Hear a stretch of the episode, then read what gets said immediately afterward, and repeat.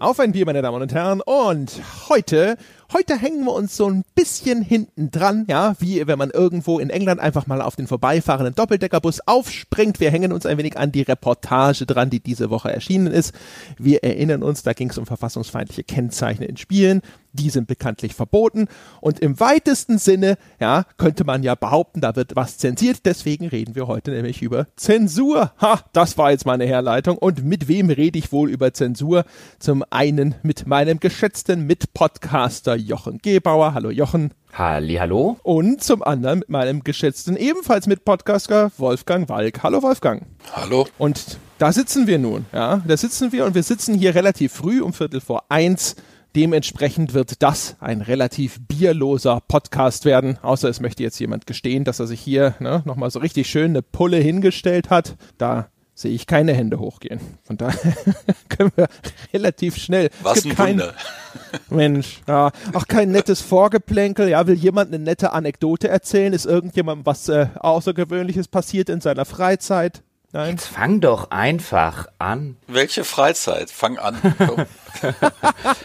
Wobei, was, was, was tatsächlich lustig wäre, so beim Kaffee, wir könnten das ja machen wie in so einem amerikanischen Film oder so. Dann holt jetzt jeder so heimlich unterm Schreibtisch seine, seine silbernes Schnapsfläschchen raus und, und, und, und schüttet nochmal so einen Schuss in den, in den Kaffee. Mein Schreibtisch ist aus Glas. Das sieht ja jeder. Mensch. Aber da sieht man mal, der Wolfgang lebt Transparenz, ja? So wie ja. wir es versprochen haben. Das ist gut. genau. ich bin auch schon ganz durchscheinend. Ja. Meine Herren, ja, Zensur, ein weites Feld. Wo anfangen, wo aufhören? Ich frage einfach mal in die Runde und vielleicht frage ich den Wolfgang, ist das Thema Zensur, spielt das im Kosmos der Computerspiele heutzutage überhaupt noch eine große Rolle? Früher hatte man das Gefühl, wir haben uns tagtäglich darüber unterhalten, ob jetzt äh, durch Indizierungen aufgebauter Druck praktisch zu einer Art Zensur führt. Inzwischen ist es der totale Ausnahmefall, gefühlt zumindest so in der öffentlichen Diskussion. Ist Zensur noch ein Spiel, ein Spielethema, ein Computerspielethema? Ich glaube, da müssen wir das, den Begriff Zensur erstmal umdefinieren, weil eigentlich meint Zensur immer staatliche Eingriffe. Immer äh, äh, welche, die tatsächlich gesetzlich gefordert sind, wo es eine Zensurbehörde gibt, die dann bestimmt, was gesagt werden kann und was nicht. Und das ist ja nicht so in Deutschland. Man kann ja immer erstmal alles veröffentlichen. Eine Zensur findet nicht statt. Natürlich unterliegt das, was veröffentlicht wird, anschließend, und das ist wichtig, anschließend, dann eben äh, im Zweifelsfalle einer juristischen Bewertung, wenn es beispielsweise beleidigend ist oder sowas. Das heißt, Zensur war im strengen Sinne in Deutschland nach dem Zweiten Weltkrieg nie ein Thema und damit natürlich für die Kunst vom Computerspiel in Deutschland nie von Bedeutung im strengen Sinne. Wenn wir den Begriff erweitern, so wie er heute gern ein wenig popularistisch äh, äh, verwendet wird, dann hat es Zensur gegeben, das war allerdings eigentlich fast immer mehr eine Selbstzensur. Das heißt, man ist hingegangen, hat gesagt, ich möchte nicht riskieren, dass mein Spiel eventuell hinter juristisch äh, so bewertet wird, dass es beschlagnahmt wird oder was weiß ich nicht. Und deshalb vermeide ich bestimmte Dinge, ähm, die dafür sorgen, dass ich da gar nicht erst groß in die Bredouille kommen kann, weil ich habe ja ein großes Investment und das will ich beschützen. Und insofern würde ich sagen, ganz streng, und das sollte man dann tatsächlich für eine gesunde politische Diskussion auch so halten, Zensur ist kein Problem, Selbstzensur ist eines. Ja, also in der, in der juristischen äh, Definition, genau, da müssen wir unterscheiden. Also es geht eigentlich immer um diese Vorzensur. Das ist das, was grundrechtlich äh, uns allen garantiert und versprochen ist vom Staate, dass die nicht stattfindet dass nachdem etwas veröffentlicht wurde, es eventuell trotzdem wieder einkassiert werden kann, insbesondere wenn es eben zum Beispiel andere Grundrechte mit Füßen tritt. Das ist eine ganz andere Geschichte. Das ist dann aber auch keine Zensur, weil da keine Zensurbehörde entscheidet, sondern Gerichte, dass da widerstreitende Grundrechte halt so und so auszurichten sind. Und das ist eine ganz andere Sache. Das ist eben keine Zensur. Es ist halt immer die Frage, wie man den Begriff versteht. Ich glaube, in dem allgemeinen Sprachgebrauch versteht man Zensur eher eben in diesem erweiterten Rahmen, dass dort etwas verboten wird, irgendeine Veröffentlichung, eine Meinungsäußerung oder sowas, dass etwas unterdrückt wird, ja, Kunst oder was auch immer ähm, und welchen Grund es dafür gibt und ob da eine Abwägung stattgefunden hat oder sowas. Ich habe das Gefühl, dass das etwas ist, was jetzt zumindest in diesem allgemeinen Gebrauch des Begriffes eher eine untergeordnete Rolle spielt, was aber natürlich jetzt in dieser rechtlichen Beurteilung wiederum was ganz anderes ist. Ich gebe aber erstmal noch die eingangs gestellte Frage an Jochen weiter.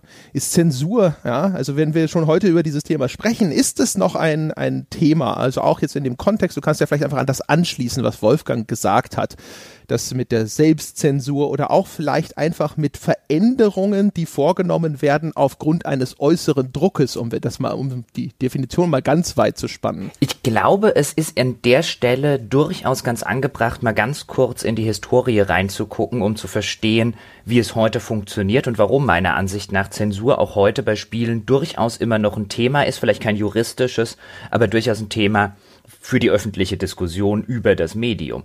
Denn letztlich kamen diese ganzen Zensurdebatten in den 90ern insbesondere mit der BPJM, die dann Spiele indiziert hat und so weiter und so fort, wo es ellenlange Diskussionen gab, wo immer wieder dieser Zensurbegriff fiel. Der kam ja ursächlich daher, und wo es dann diese berühmten Urteile gegen Wolfenstein 3D und so weiter gab, die noch heute referenziert werden. Der kam ja ursächlich daher, dass sich die Spieleindustrie sehr lange sehr schwer getan hat und auch die Politik, verbindliche Altersfreigaben einzuführen, sodass eine Behörde wie die BPJM einspringen musste, weil ansonsten nirgendwo eine Prüfung stattfand, um zu gucken, ist ein Spiel jugendgefährdend zum Beispiel. Und es hat ja wirklich sehr, sehr lange gedauert, bis dann eine USK kam und eine verbindliche Altersbeschränkung eingeführt hat. Und das führte selbstverständlich dieses Fehlen dazu und dieses Einspringen des Staates, der dann an einigen Stellen gefiltert hat, okay, was können wir Jugendlichen zumuten und was nicht, das führte dann dazu, dass es dieses Gefühl von einer staatlichen Zensur gab dass es zum Beispiel bei Filmen oder bei Videofilmen insbesondere zur damaligen Zeit nicht gab. Es war, ich erinnere mich noch, es hatte niemand ein Problem damit in meinem Freundes- und Bekanntenkreis, dass er in der Videothek einen Film ab 18 oder ab 16 nicht bekommen hat. Es hatten aber alle ein Problem damit, dass sie plötzlich ein Spiel nicht mehr spielen durften, weil irgendeine staatliche Behörde gesagt hat, das wird jetzt indiziert. Und auch die Indizierung war ja kein Verbot oder keine staatliche Zensur im eigentlichen Sinne. Theoretisch konnte man als Erwachsener dieses Spiel noch erwerben. Es kam halt de facto einem Verkaufsverbot gleich und deswegen auch de facto eine ja, einer Unmöglichkeit oder einer Schwierigkeit überhaupt an dieses Spiel noch heranzukommen. Und ich glaube, aus dieser, dieser Sache, ganz kurz noch Wolfgang, aus dieser Sache oder aus dieser Sachlage und aus dieser Entwicklung resultiert immer noch dieses, insbesondere in dem Medium, insbesondere bei den Spielern, diese Furcht vor dieser staatlichen Zensur, diese Ablehnung von einer vermeintlichen staatlichen Zensur und deswegen kocht dieses Thema mit Zensur, insbesondere auch gerade in Spielen, immer wieder hoch und wird uns, glaube ich, auch noch eine ganze Weile begleiten. Das liegt aber auch oder lag auch daran, das hast du völlig richtig gesehen, es kam faktisch einem Verkaufsverbot gleich. Das lag aber jetzt nicht an den staatlichen Behörden, sondern es lag daran, dass die Läden, in denen Spiele verkauft wurden, eben nicht hingegangen sind, wie es dann Videostores gemacht haben, dass sie einen Abschnitt gemacht haben, den man erst ab 18 betreten durfte. Das ist, äh, ich meine, man, man ist ja früher eigentlich fast automatisch, wenn man so einen Videoladen mal betreten hat, sofort in die Abteilung gegangen ab 18, weil da waren die interessanten Filme. Ähm, aber, und sowas gab es eben in Game Stores nicht. In Game Stores gab es diese Abschnitte nicht. Und das heißt, man hätte fragen müssen, hast du dieses Ding? Dann wurde das unter, unterm Laden, unter der Ladentheke hergezogen und äh, stand dann da zur Verfügung. Und das, da lagen natürlich allerhöchstens die, die allerschlimmsten von allen Spielen. Ähm, und äh, deshalb kam das, das war aber eine Frage des Handels. Das war ein Problem des Handels. Und es war eben wiederum keine staatliche Sache. Und ich glaube, ähm, das zeigt auch dieses mangelnde Selbstbewusstsein, das damals existierte und teilweise heute noch existiert, dass eben Games letzten Endes nicht so wie der Film, der sagt, ja ganz klar gibt's hier eine Abteilung ab 18, weil hey, das sind Filme und da muss es auch Filme ab 18 geben. Dieses Selbstverständnis war im Handel nicht da und ich habe mich damals auch mit einigen Händlern unterhalten, warum macht ihr das nicht? Und dann gab es so ein paar lahme Ausreden von wegen, wer zu teuer ist, natürlich Schwachsinn. Es waren ja auch in Videotheken nur ein paar Stellwände, die da reingestellt wurden. Ähm, und dann aber eben auch, äh, man möchte sich eigentlich in der Öffentlichkeit nicht so positionieren, dass man sowas absichtlich verkauft.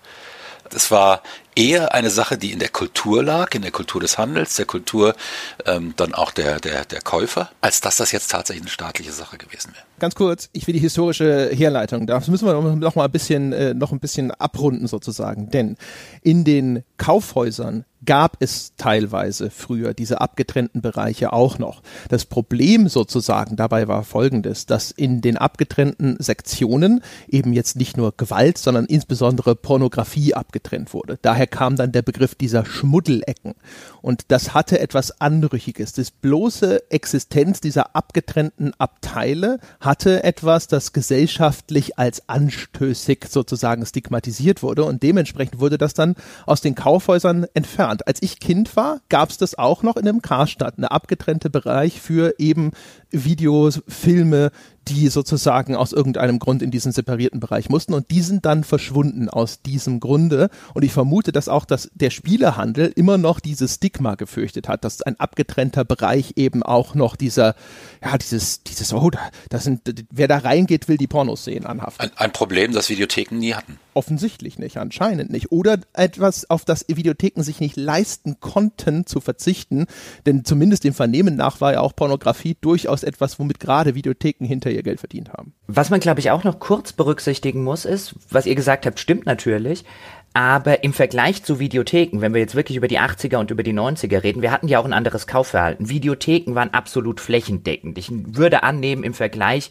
Spieleläden zu Videotheken war das Verhältnis wahrscheinlich 10 zu 1, 20 zu 1, irgendwas in dem Rahmen zugunsten von Videotheken. Und in dieser Zeit, das hat sich ja dann mit der DVD auch enorm geändert, war es nicht so sonderlich üblich, Filme zu kaufen. Es war üblich, man geht in die Videothek und leiht sich den aus. Und dadurch, dass das so viele Leute gemacht haben, konnten sich Videotheken teilweise auch Größen leisten. Selbst private Videotheken, die nicht zu einer Kette gehört haben, waren teilweise in Ladengeschäften, wo man gesagt hat, das hätte sich kein Spielehändler leisten können. Deswegen war es auch wahrscheinlich für Spielehändler häufig schwierig, da auch wirklich noch einen abgetrennten Bereich zu machen. Das muss man ja auch alles finanziert bekommen. Auch noch einen abgetrennten Bereich, mit dem man jetzt im Gegensatz zu Videotheken mit der pornografischen Sache wahrscheinlich nicht ganz so viel Geld verdient. Und dann, wie André das richtig gesagt hat, spätestens als die Kaufhäuser aus die ganzen Ketten, die Mediamärkte, die Karstadts, die Quelles und so weiter das abgeschafft haben, da gab es de facto für indizierte Spiele keinen Markt mehr. Vielleicht hat's der örtliche Spielehändler noch gehabt, aber für eine große Masse an Käufern waren die halt einfach nicht mehr existent. Im Gegensatz jetzt vielleicht zu ab 18 Filmen. Ja, ich denke, so kann man das Ganze gut umreißen. Ja. Plus natürlich, wir müssen auch nicht vergessen, ähm, äh, der gesellschaftliche Kontext dessen, was zulässig war oder als zulässig erachtet wurde, insbesondere jetzt mit Blick auf Jugendschutz, war halt auch noch ein ganz anderer. Auch Filme sind in Deutschland in dieser Zeit, wenn wir jetzt über 80er, 90er reden, sehr häufig nur in einer geschnittenen Fassung erschienen. Das heißt also, selbst im abgetrennten Bereich einer Videothek hast du dir einen Film äh, ausgeliehen mit einem FSK 18 Siegel und du hast trotzdem nur eine geschnittene Fassung dieses Films erhalten. Also auch das war ähm, zeitweilig mal ein Problem des Films. Der Film hat es nur viel früher überwunden als das Computerspiel. Das dafür aber, sage ich mal, ich glaube, von der Zeitlinie her danach schneller nachgezogen hat, also weniger lange darunter leiden musste. Ich würde sogar die Theorie aufstellen, dass der Film es überwinden konnte, weil es das Computerspiel gab, weil auf einmal gab es einen anderen bösen Buben. Das ist eine gewagte These. ja, du weißt ja, du weißt ja, wie Ablenkung funktioniert, oder? Das ist aber zumindest keine, das ist, es ist vielleicht eine steile These, aber es ist zumindest eine, für die es auch durchaus den ein oder anderen Hinweis gibt. Ich kann mich noch dran erinnern, in den 80ern, da gab es zum Beispiel so einen Mordfall in Liverpool, wo zwei Jungs einen noch kleineren Jungen auf eine ziemlich bestialische Art und Weise umgebracht haben. Und damals war eine Riesendiskussion über Horror-Videofilme und ob die die Jugend verrohen und so weiter. Und da wurden damals insbesondere in Großbritannien Verbote solcher Filme gefordert. Und dann, ein paar Jahre später, wenn überhaupt es so lange gedauert hat, waren dann plötzlich die Videospiele da. Dann gab es vielleicht einen Amoklauf. Da hat keiner mehr gefragt, hatte der einen gewalttätigen Videofilm? Da wurde zumindest öffentlich, in der Regel darüber gesprochen, hatte der gewalttätige Spiele. Und dann waren, da hat Wolfgang glaube ich nicht unrecht, in der gesellschaftlichen Wahrnehmung waren Filme irgendwann fein raus, weil es ein noch offensichtlicheres, weil interaktives Medium gab. Für denjenigen, der da einfach drauf guckt, der sich jetzt vielleicht noch nicht mit den wissenschaftlichen Hintergründen machen Spiele gewalttätig und so weiter beschäftigt hat. Und zur damaligen Zeit gab es solche Studien wahrscheinlich auch gar nicht. Und instinktiv würde man natürlich annehmen, dass das, was man aktiv, interaktiv konsumiert, einen erheblicheren Einfluss hat als das, was man sich nur passiv anschaut. Ich würde eine ganz andere These aufstellen wollen. Und zwar, ich würde sagen, äh, meiner Meinung nach ein großer Einfluss ist der, das Aufkommen des Privatfernsehens und insbesondere auch transportiert über das Privatfernsehen eine viel stärkere Amerikanisierung unserer Medienlandschaft. Also in einer Zeit, als wir hauptsächlich noch ARD und ZDF geschaut haben, die sehr viele Eigenproduktionen dort ausgestrahlt haben, hatten wir eine ganz andere Medienlandschaft in dem Massenmedium Fernsehen und mit dem Aufkommen des Privatfernsehens und dadurch, dass auch immer mehr amerikanische Produktionen hier dominiert haben, Amerika einen ganz anderen Zugang zu filmischer, insbesondere filmischer Gewalt hatte als wir, war das, was tagtäglich zu sehen war. Dieser Standard hat sich erheblich verschoben und dementsprechend, das hat, glaube ich, eher viel mehr Vorschub geleistet, dass, äh, sag ich mal, eine Liberalisierung im Umgang mit insbesondere Gewaltdarstellungen im Film stattgefunden hat. Das wäre meine Wobei These. sich das ja nicht gegenseitig ausschließt. Natürlich. Das wollte ich, ich auch gerade sagen. erheblichere Einfluss als es gab jetzt die Computerspiele. Ich glaube, das ist ein wechselseitiger Einfluss. Ich würde da gar nicht hingehen und würde sagen, der eine ist äh, stärker als der andere. Ich meine, das ist ein sehr guter Punkt mit dem, wie sich die gesellschaftliche Akzeptanz von Gewalt verändert hat, innerhalb von recht kurzer Zeit übrigens. Ich meine, man gucke sich an, was in den 80ern indiziert wurde als zu gewaltverherrlichend. Das sind dann Spiele wie zum Beispiel einen Blue Max, so eine Flugzeugballerei, bei der heute niemand auch nur auf die leiseste Idee käme, dass das gewaltverherrlichend sein könne oder kriegsverherrlichend. Wie sich da innerhalb von relativ kurzer Zeit das Ganze auch bei Spielen, auch wenn da noch relativ viel zensiert wurde. Aber wenn man sich anguckt, was in den 90ern erschienen ist und was in den 80ern noch zensiert wurde im, ich benutze den Begriff jetzt im populären Sinne, also was in den 80ern indiziert wurde, da hat sich auch in zehn Jahren, auch bei Computerspielen, die gesellschaftliche Akzeptanz zur Gewaltdarstellung schon erheblich liberalisiert und ich finde, da hat André mit dem Privatfernsehen der Amerikanisierung, die einen anderen Zugang zu Gewaltdarstellungen haben, als wir jetzt vielleicht in Mittel- oder Westeuropa, da hat André durchaus nicht Unrecht. Na, natürlich nicht, das habe ich nicht gesagt. Äh, ich würde jetzt die beiden Thesen auch gar nicht sagen. Das eine ist, war wichtiger als das andere. Also A, können die sich sehr gut gegenseitig befruchtet haben. Ähm, nach dem Motto, ja komm, in Filmen, wir müssen irgendwie, ja, die Amerikaner machen das und, und so weiter. Und, aber wir haben doch die Games, ist cool. Dann haben wir einen Popans, mehr braucht will man ja auch in aller Regel nicht haben. Zumindest nicht, wenn man so als Politiker in einer Talkshow sitzt. Ich brauche halt Popanz, ich brauche einen, auf den ich zeigen kann. Ähm, Ausländer ist in Deutschland, war, war, zumindest in den 90ern noch schwierig. Ähm, heute darf man das dann auch. Ähm, aber man hat ja die Videospiele. Und ich glaube, dass man, also da, da entstand eine Dynamik zwischen mehreren Faktoren. Und am Ende standen wir eben da, weil und dazu äh, äh, kommt eben auch, dass meine Branche, in der ich mein, also meine Kunstform, empfand sich damals selbst als vollständig unpolitisch. Wir, wir wollten damit überhaupt nichts zu tun haben. Das war eine Diskussion, die traf uns völlig unvorbereitet, weil wir damit überhaupt nicht, wir machen doch nur Spiele. Ähm, wir hatten uns keinerlei Gedanken darum gemacht. Ähm, wir hatten uns, die, die meisten haben die Diskussion sogar abgelehnt, komplett äh, wollten sich da überhaupt nicht drin verstricken lassen, waren also völlig bereit, das Leute entscheiden zu lassen, mit denen sie gar nichts zu tun hatten und die auch von der Kunstform nichts verstand. Ähm, und dieser Prozess des Erwachsenwerdens, der war schmerzhaft und, und, und dauert immer noch an, weil es immer noch Entwickler gibt, die sagen, it's just a game.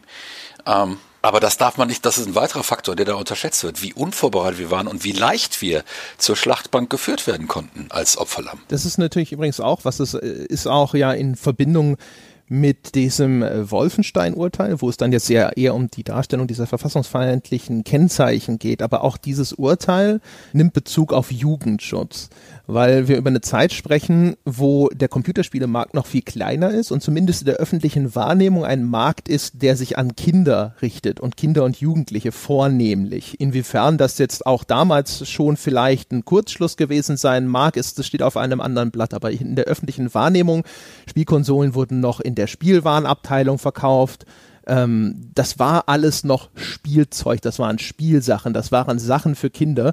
Das heißt, da gibt's automatisch einen anderen Umgang mit und da gibt's eine andere Perspektive drauf auf dem Film, der da schon äh, anerkanntermaßen etwas war, das sich eben nicht nur an Kinder gerichtet hat, sondern es gab eben auch den Film, der sich eben explizit an Erwachsene gerichtet hat. Ich glaube, das ist natürlich auch nochmal eine wichtige Unterscheidung ähm, wie diese Debatte dann geführt wird in der Öffentlichkeit, geprägt durch eben diese Wahrnehmung und welche Entscheidungen dann da getroffen werden deswegen. Ja, das ist natürlich völlig richtig. Abgesehen davon, dass wie Kai Bodensieg ja an mehrfachen Stellen hingewiesen hat, dass das Urteil rechtsfehlerhaft war, weil eben überhaupt nirgendwo geprüft wurde, ob nicht vielleicht ein Kunstvorbehalt äh, zu gelten hat für Spiele.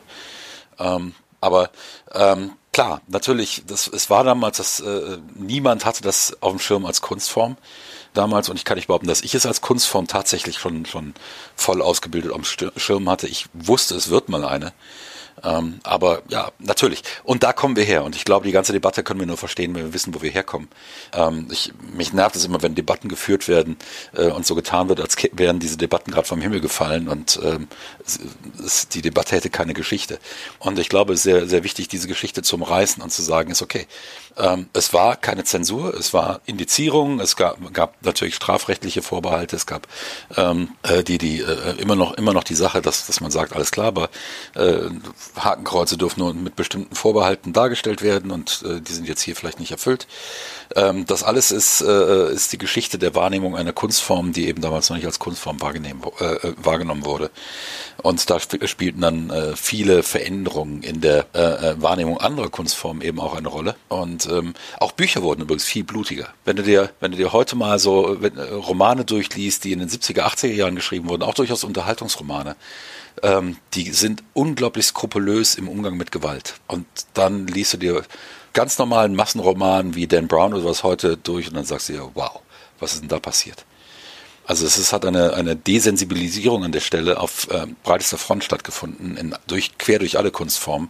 Und das Spiel war dann eben das, was man als Nicht-Kunstform äh, äh an die Wand stellen konnte und es auch getan hat.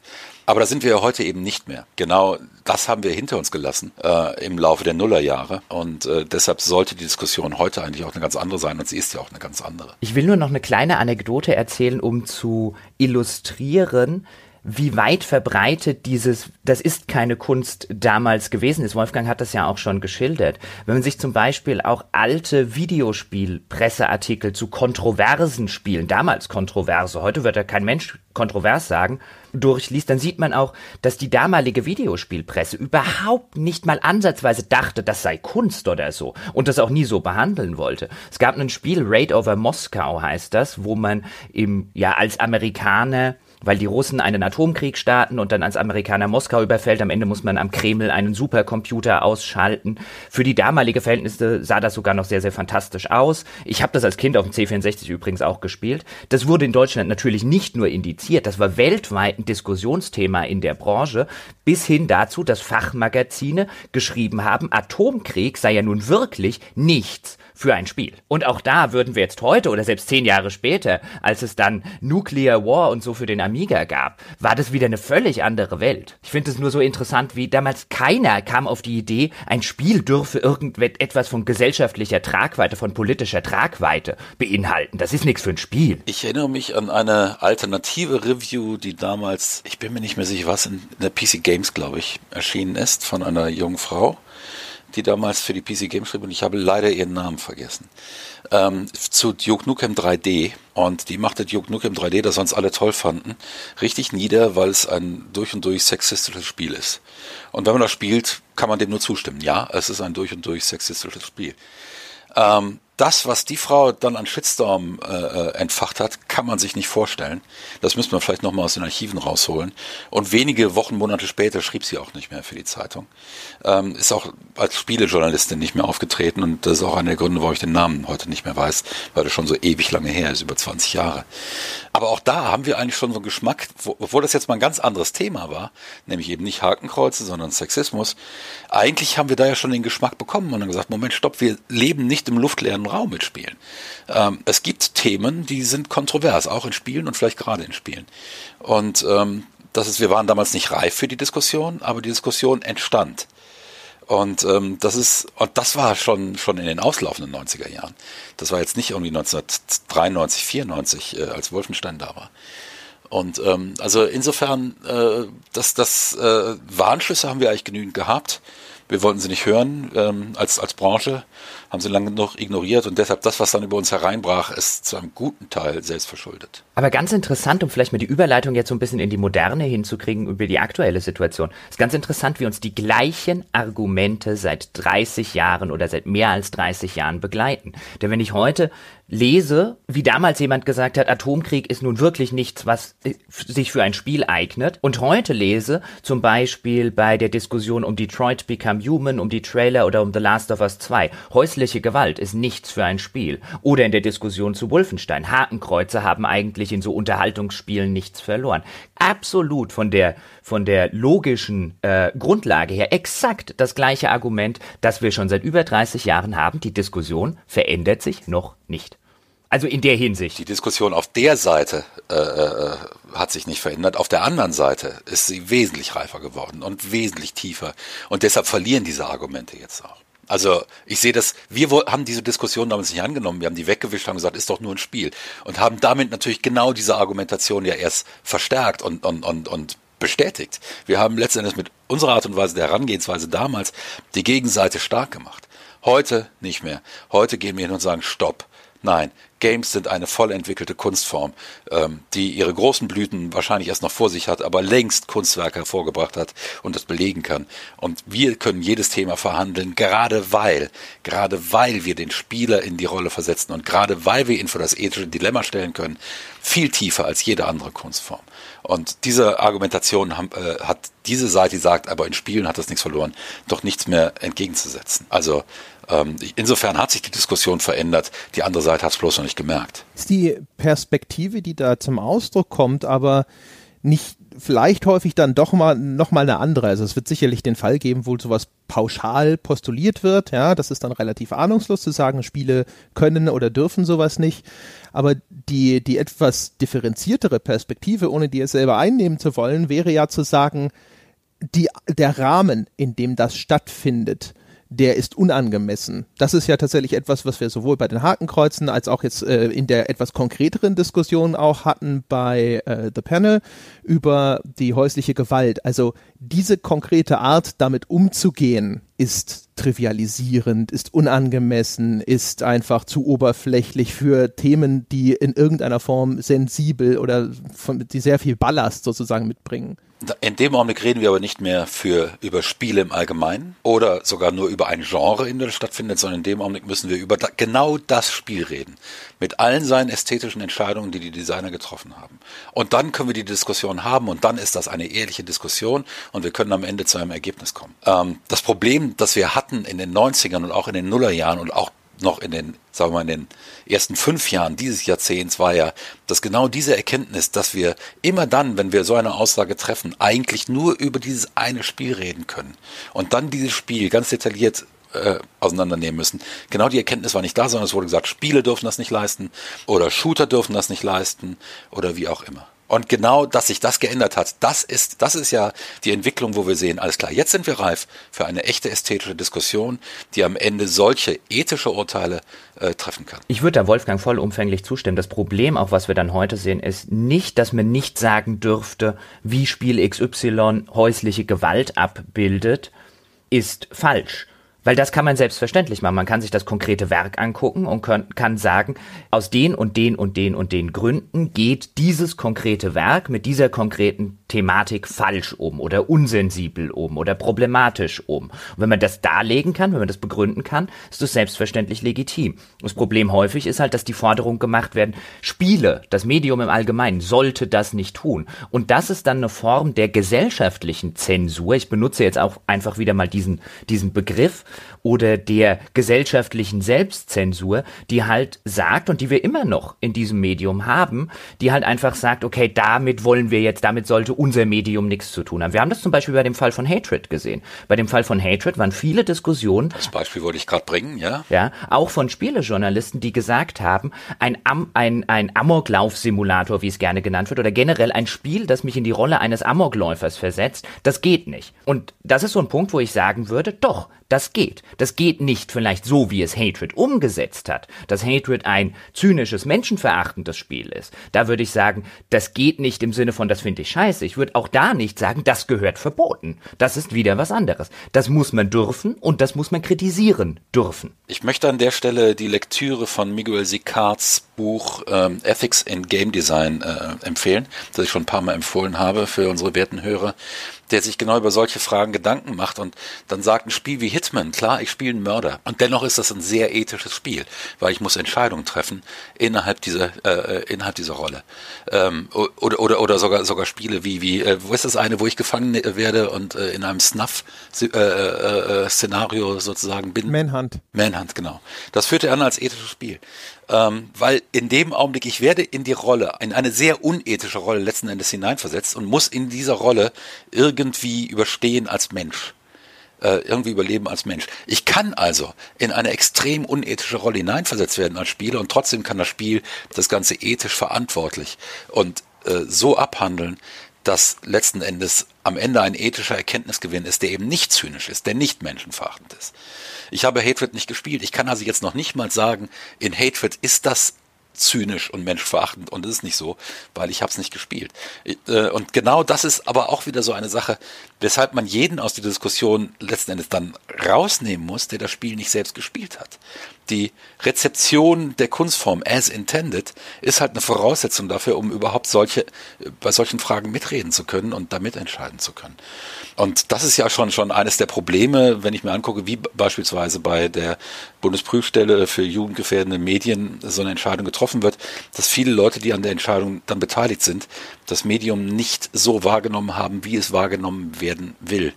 Und ähm, das heißt, wir, wir geraten da jetzt in, in, in, äh, in Probleme, dass eventuell Spiele bewertet werden als zynisch, menschverachtend, als etwas, das, das dann eben indiziert werden sollte, die es definitiv nicht sind, sondern sich eventuell im Design sogar große Mühe gegeben haben, genau das nicht, so nicht beurteilt zu werden. Ähm, aber in dem Augenblick sind wir eben in einer extrem schwer zu führenden Diskussion, wenn wir jetzt von einer öffentlichen Plattform reden wie Fernsehen. So eine Diskussion im, im Fernsehen zu haben, ist fast unmöglich, weil so viele Instinkte äh, dann dabei sind. In so einer Diskussion muss dann ja immer auch irgendwie ein Politiker dabei sein oder irgendein Soziologe, der gerade gefordert hat, alle Spiele zu verbieten. Ähm, du kriegst diese, ähm, die, diese Differenzierung da nicht rein.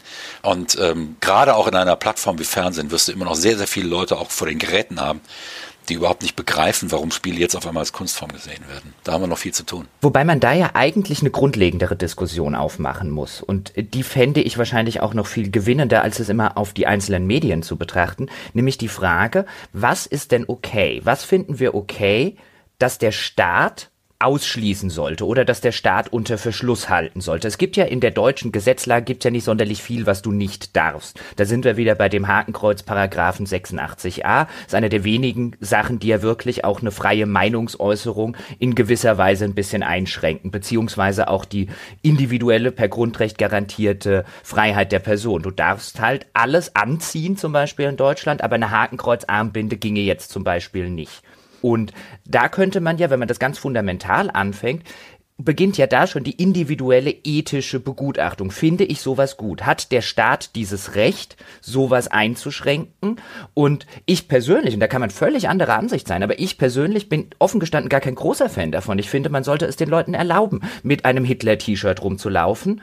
Nicht, weil ich das toll finde, sondern weil ich der Meinung bin, ich verstehe, warum das bei uns aus historischer Perspektive existiert und würde jetzt nicht sagen, der Paragraph gehört sofort abgeschafft, sondern eine rein grundlegend ethische Position von mir wäre, es sollte eigentlich erlaubt sein und ich weiß dann ja auch sofort, wenn mir jemand mit einem Hitler-T-Shirt über den Weg läuft, dass das jemand ist, mit dem ich nichts zu tun haben will.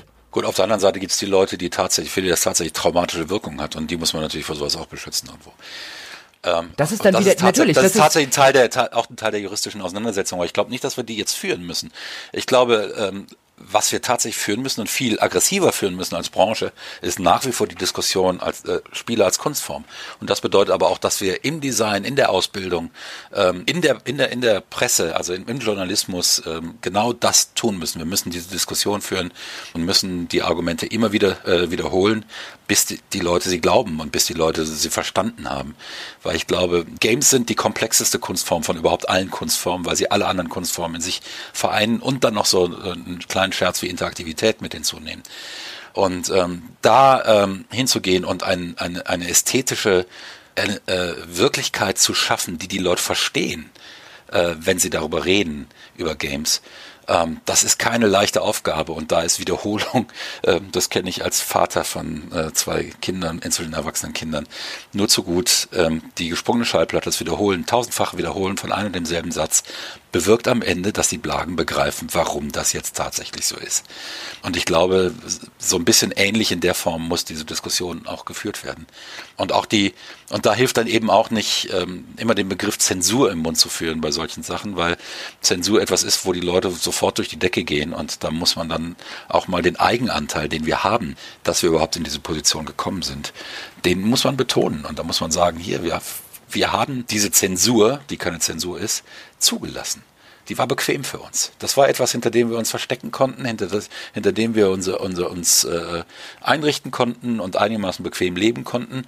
Und let's face it, in Deutschland haben wir unsere Wirtschaftssimulation und Point-and-Click-Adventure gemacht und die waren davon nicht betroffen. Was uns rausgenommen wurde aus dem deutschen Markt, waren amerikanische AAA-Produkte die nicht mehr als Konkurrenz aufschlugen. Worauf ich allerdings nur mit meinem Beispiel, ich meine, du hast völlig recht, wir müssen jetzt nicht drüber diskutieren, ist der Paragraph 86a okay oder nicht okay. Es ist echt um Gottes Willen nicht so, als wollte ich den abschaffen ähm, oder sonst irgendwas. Das war nicht die Forderung, sondern ich will lediglich sagen, wir haben uns als Gesellschaft auf ein, eine Tabuisierung ähm, geeinigt von gewissen Sachen. Das ist nicht okay, das darf man nicht darstellen, da darf man das auch die richtig, Meinungsfreiheit einschränken. Und ich finde es wichtig und relevant, dass man sagt, okay, wenn wir uns als Gesellschaft auf diesen Konsens einigen, habe ich damit echt überhaupt kein Problem, finde ich okay. Ähm, aber dann müssen wir über das Thema an sich reden. Warum tabuisieren wir das? Warum wollen wir das nicht darstellen?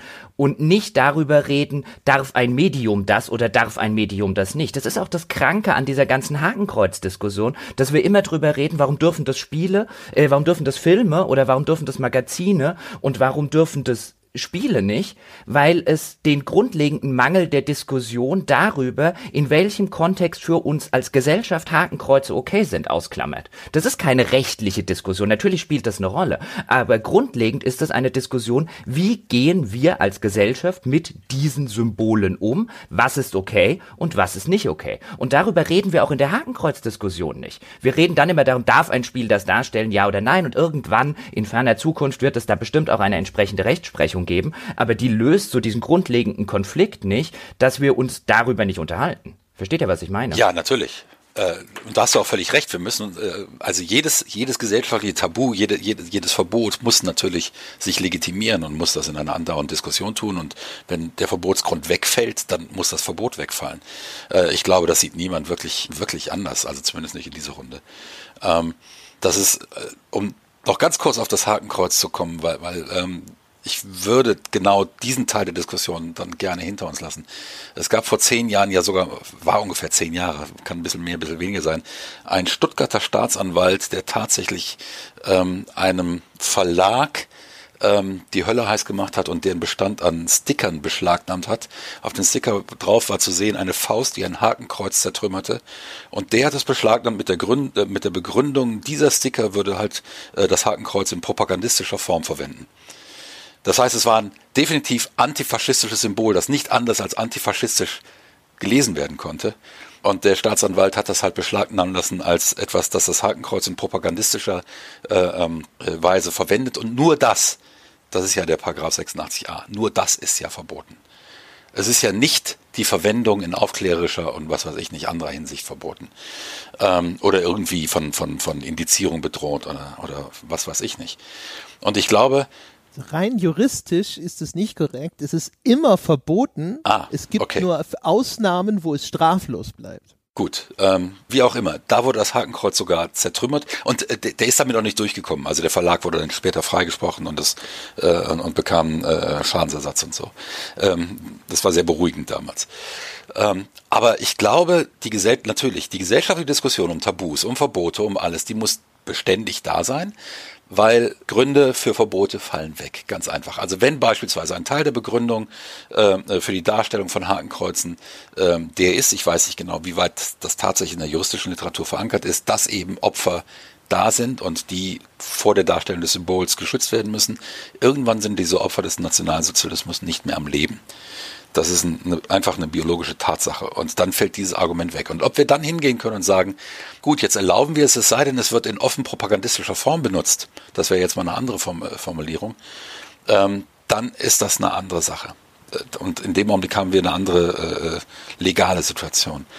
Ich glaube aber, es geht, die Problematik, vor der wir heute stehen, die ist nicht dadurch entstanden. Ich glaube, die ist unter anderem auch dadurch entstanden, dass eben 1994 niemand auf die Idee gekommen ist, dieses Urteil anzufechten, das leicht anfechtbar gewesen wäre, weil es ja den Kunstvorbehalt nicht mal geprüft hat, die Urteilsbegründung. Ja, also in, in, in dem äh, letztgenannten hast du wahrscheinlich recht, wobei das war ein letztinstantliches Urteil aus 98, das heißt, es war schon die Revision. Das heißt, ich glaube, das war nicht mehr anfechtbar. Ja, aber wenn die rechtsfehlerhaft ist, kann immer noch wieder, kann immer noch wieder ich was glaube, gemacht da werden. waren sozusagen die rechtlichen Mittel erschöpft. Also irgendwann ist ja dann äh, alle, sind alle Instanzen durchlaufen und dann ist ein Urteil sozusagen auch nicht mehr anfechtbar.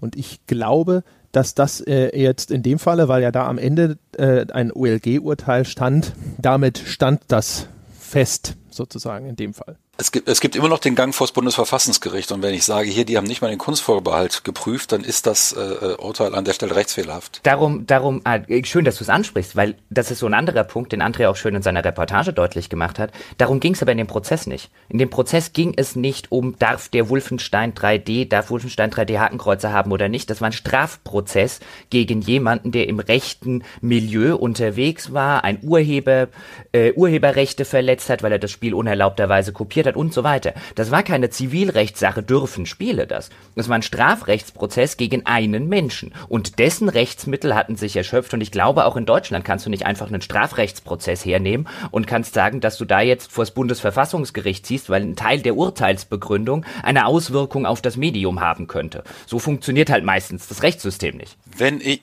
aber wenn, aber wenn ich als Branche 23 Jahre später dieses Urteil immer noch als Begründung nehme, Spiele zu entstellen, und wir reden ja jetzt im Fall von Wolfenstein, schön, dass sich da der, der, der Zirkel so schließt.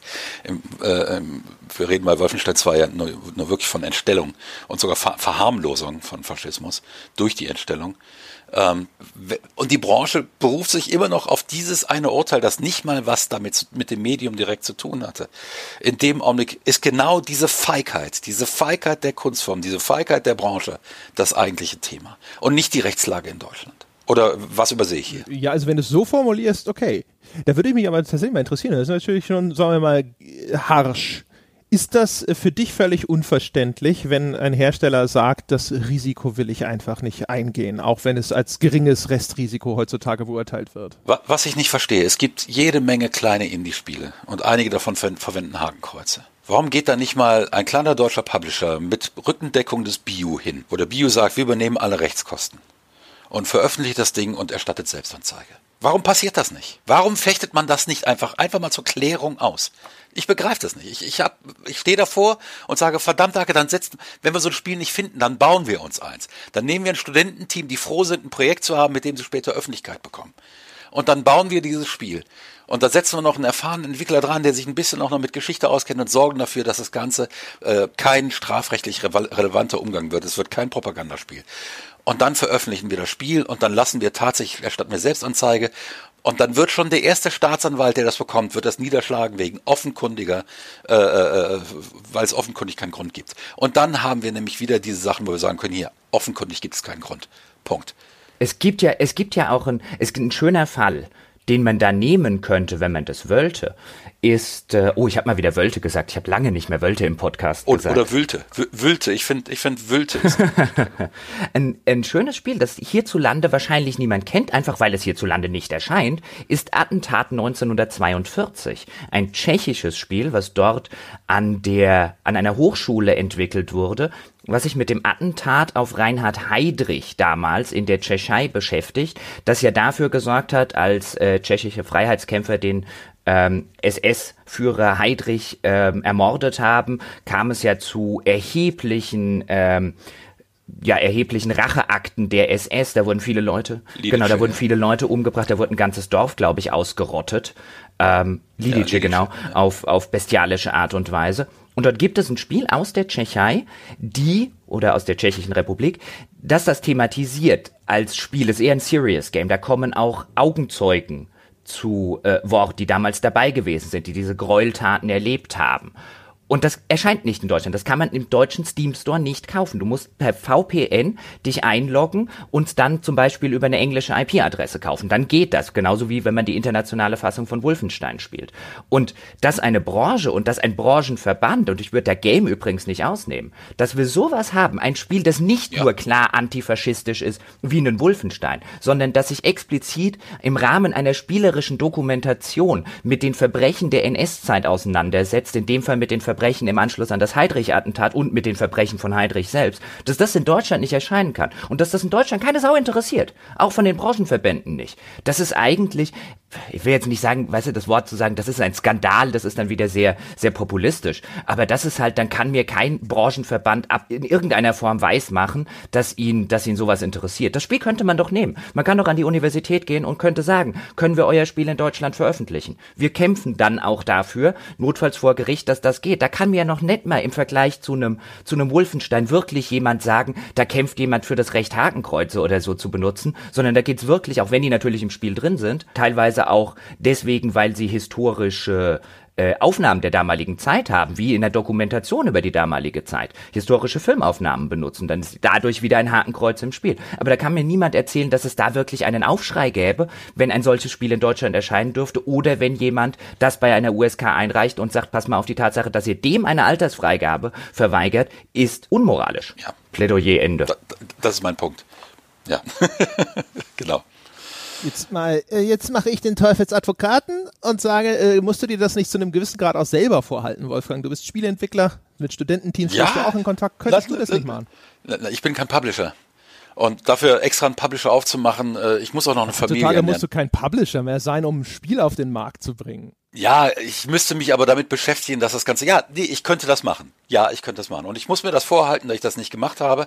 Ähm, Tatsache ist, ich habe vor anderthalb Jahren etwa oder vielleicht ein Jahr eine Anfrage mal an an entsprechende Leute in den Verbänden äh, gesteckt, wo ich gesagt habe, Leute, ich würde das organisieren, ich würde so ein Spiel mit designen und so weiter, ich würde nicht mal Geld dafür nehmen ähm, und so weiter. Und dann wurde mir gesagt, halt mal die Füße still, wir haben sowas, wir haben sowas vor.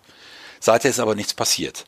Und ich reg mich auf, dass ich damals die Füße stillgehalten habe. Ja, äh, ich bin leider im Augenblick derartig überbeschäftigt. Ich kann sowas gerade nicht auch noch machen.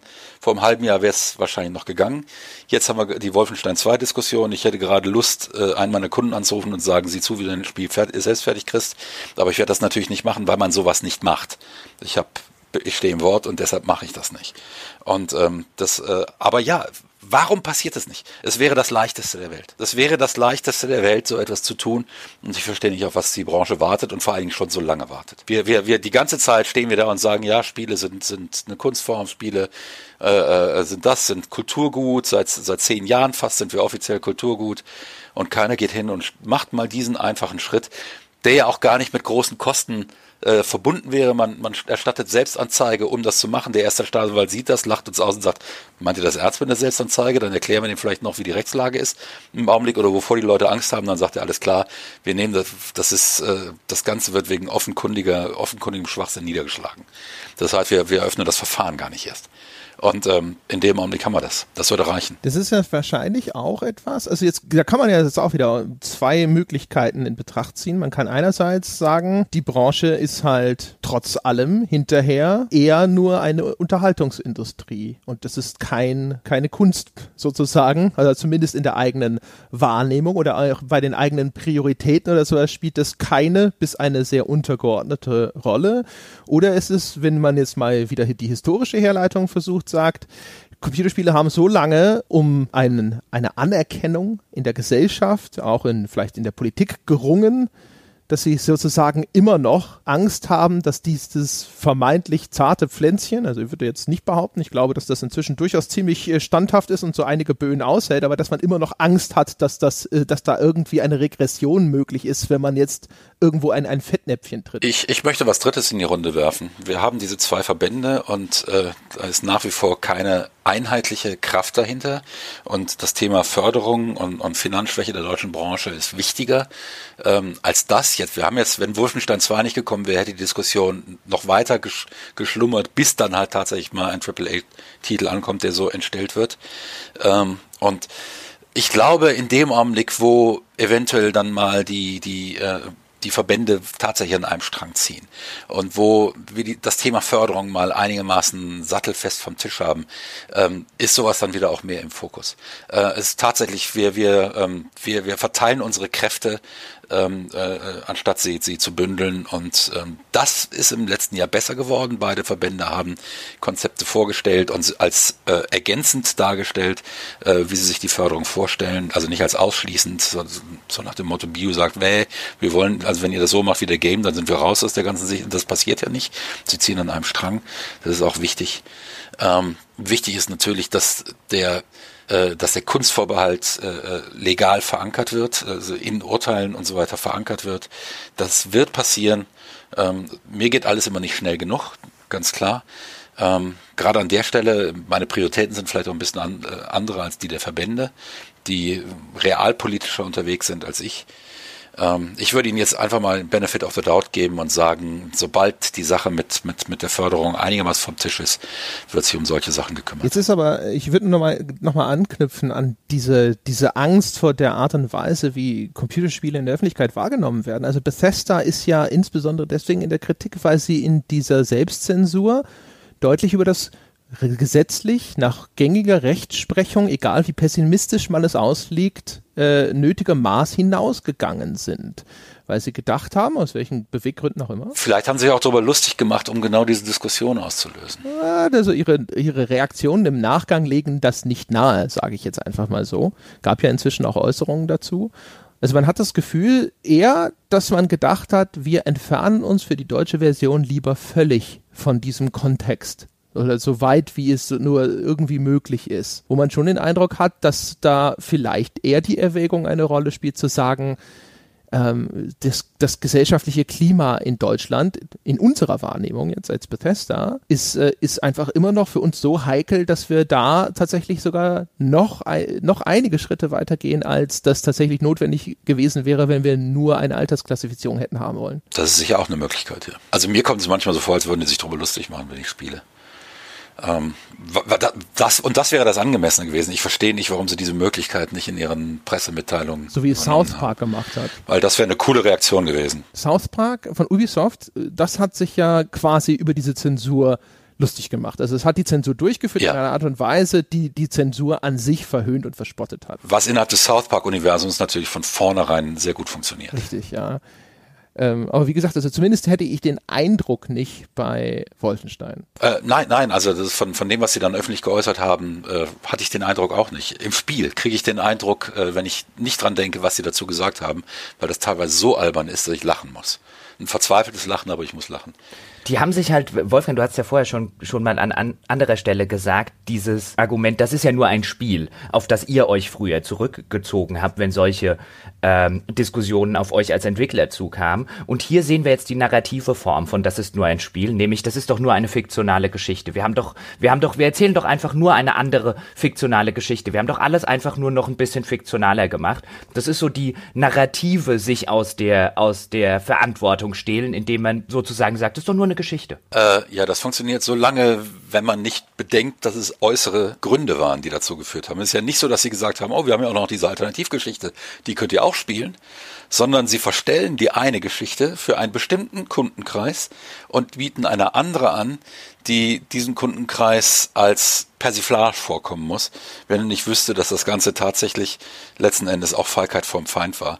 Wahrscheinlich. André hatte recht. Wahrscheinlich war es so. Ich, was ich nur nicht verstehe, ist, warum Bethesda diese Möglichkeit nicht mal sich gedacht hat in einem PA-Meeting und gesagt hat, hey, lass uns so darstellen, als würden wir uns über die deutsche Gesetzgebung lustig machen. Das ist auch viel cooler, als wenn wir jetzt voraus einen Gehorsam zugeben. Uh, ob das in einem Spiel, das sich dezidiert mit den auch Verbrechen in der Originalversion der, des Nazi-Regimes und mit dem Holocaust beschäftigt, man da im Gegensatz zu South Park, dass das in einen humoristischen Kontext setzt, da, da, da ist das Shitstorm-Potenzial gewaltig. Äh, ist es das? Ist es das, wenn ich, wenn ich ein Spiel habe, das letzten Endes äh, äh, äh gegen, gegen äh, äh staatliche Obstruktion äh, äh, antritt, in, in allem, was es bedeutet, äh, in allem, was der Spieler tut. äh, sich dann eventuell äh, über staatliche Obstruktion in der wirklichen Welt ähm, auch ein bisschen lustig zu machen, sehe ich jetzt nicht so kritisch. Ich glaube, das hätten auch, das hätten auch viele in Deutschland verstanden. Ich lass uns mal ein bisschen oder lasst uns mal ein bisschen von dem Hakenkreuz wegkommen und gleichzeitig bei einer ähnlichen Diskussion bleiben. Ähm, und da wird mich Andres Meinung interessieren. Ich muss allerdings ein bisschen ausholen, denn wir sind ja alle ganz froh mittlerweile, wahrscheinlich die Entwickler, die Publisher, wir als Spieler, selbst die Spielepresse ist ganz froh, dass wir die elende Gewaltdiskussion nicht führen und die elendige ach Kriegsspiele Spiele darf man nicht und so weiter Diskussionen, die in den 90ern ja durchaus noch die beherrschenden waren, wie wir vorher in der historischen Betrachtung aufgezeigt haben. Und jetzt ist meine Frage, weil André es so schön formuliert hat, dass Bethesda bei Wolfenstein übers Ziel hinausgeschossen ist, schießen wir und schießt die USK derzeit auf der anderen Seite übers Ziel hinaus. Denn wenn ich mir zum Beispiel angucke, es gab ja letztes Jahr den Fall, als Battlefield One rausgekommen ist, hat eine FSK, äh, USK 16 Freigabe bekommen, wo damals so ein paar Augenbrauen äh, gehoben wurden, aber man letztlich gesagt hat, naja gut, dann ist es ab 16. Wenn ich mir jetzt zum Beispiel die Jugendgefährdungstatbestände der Bundesprüfstelle für jugendgefährdende Medien angucke, dann sehe ich dort, schwer jugendgefährdende Medien unterliegen auch ohne Indizierung durch die Bundesprüfstelle dem Jugendschutzgesetz. Dies ist nach äh, äh, Paragraph irgendwas bei Trägermedien der Fall, die den Krieg verherrlichen. Eine Kriegsverherrlichung ist dann gegeben, wenn Krieg als Abenteuer, als reizvoll oder als Möglichkeit beschrieben wird, zu Anerkennung und Ruhm zu gelangen und wenn das Geschehen einen realen Bezug hat. Wieso ist Battlefield One nicht indiziert? Und selbst wenn ich, ich, ich gucke jetzt mal auf denen ihre Webseite und ich lese dort epische Schlachten, unvergessliche Kriegsgeschichten, nimm Anteil an den einzigartigen Reisen von Soldaten auf Kriegsschauplätzen rund um die Welt. Naja, dann müsste die Webseite verbieten. Äh, soweit ich mich erinnere, ich, äh, ist es so, dass ich in der Kampagne eigentlich dauernd sterbe und dann als anderer Charakter weitermache. Ähm, und also zumindest in der Kampagne, wie das Multiplayer ist jetzt wieder nochmal ein ganz anderes Biest. Ähm, aber in der Kampagne wird mir schon klar, hallo, ich bin hier eine Ameise und ich werde einfach zertreten und dann mache ich als, als ein anderer weiter. Das wird in der wirklichen Welt natürlich nie passieren, sondern dann bin ich tot. Das passiert aber auch nur am Anfang. Also ich, ich gebe jetzt gleich den Ball an André weiter, weil mich da auch seine Position, er ist ja auch so der Freund von gewalthaltigen Spielen, aber ähm, ich will wohlgemerkt, das will ich nur noch dazu sagen, ich will wohlgemerkt nicht sagen, Battlefield One gehört indiziert. Ich gucke mir lediglich Indizierungsrichtlinien an und denke mir, wie kann so ein Spiel eine ab 16 Freigabe kriegen?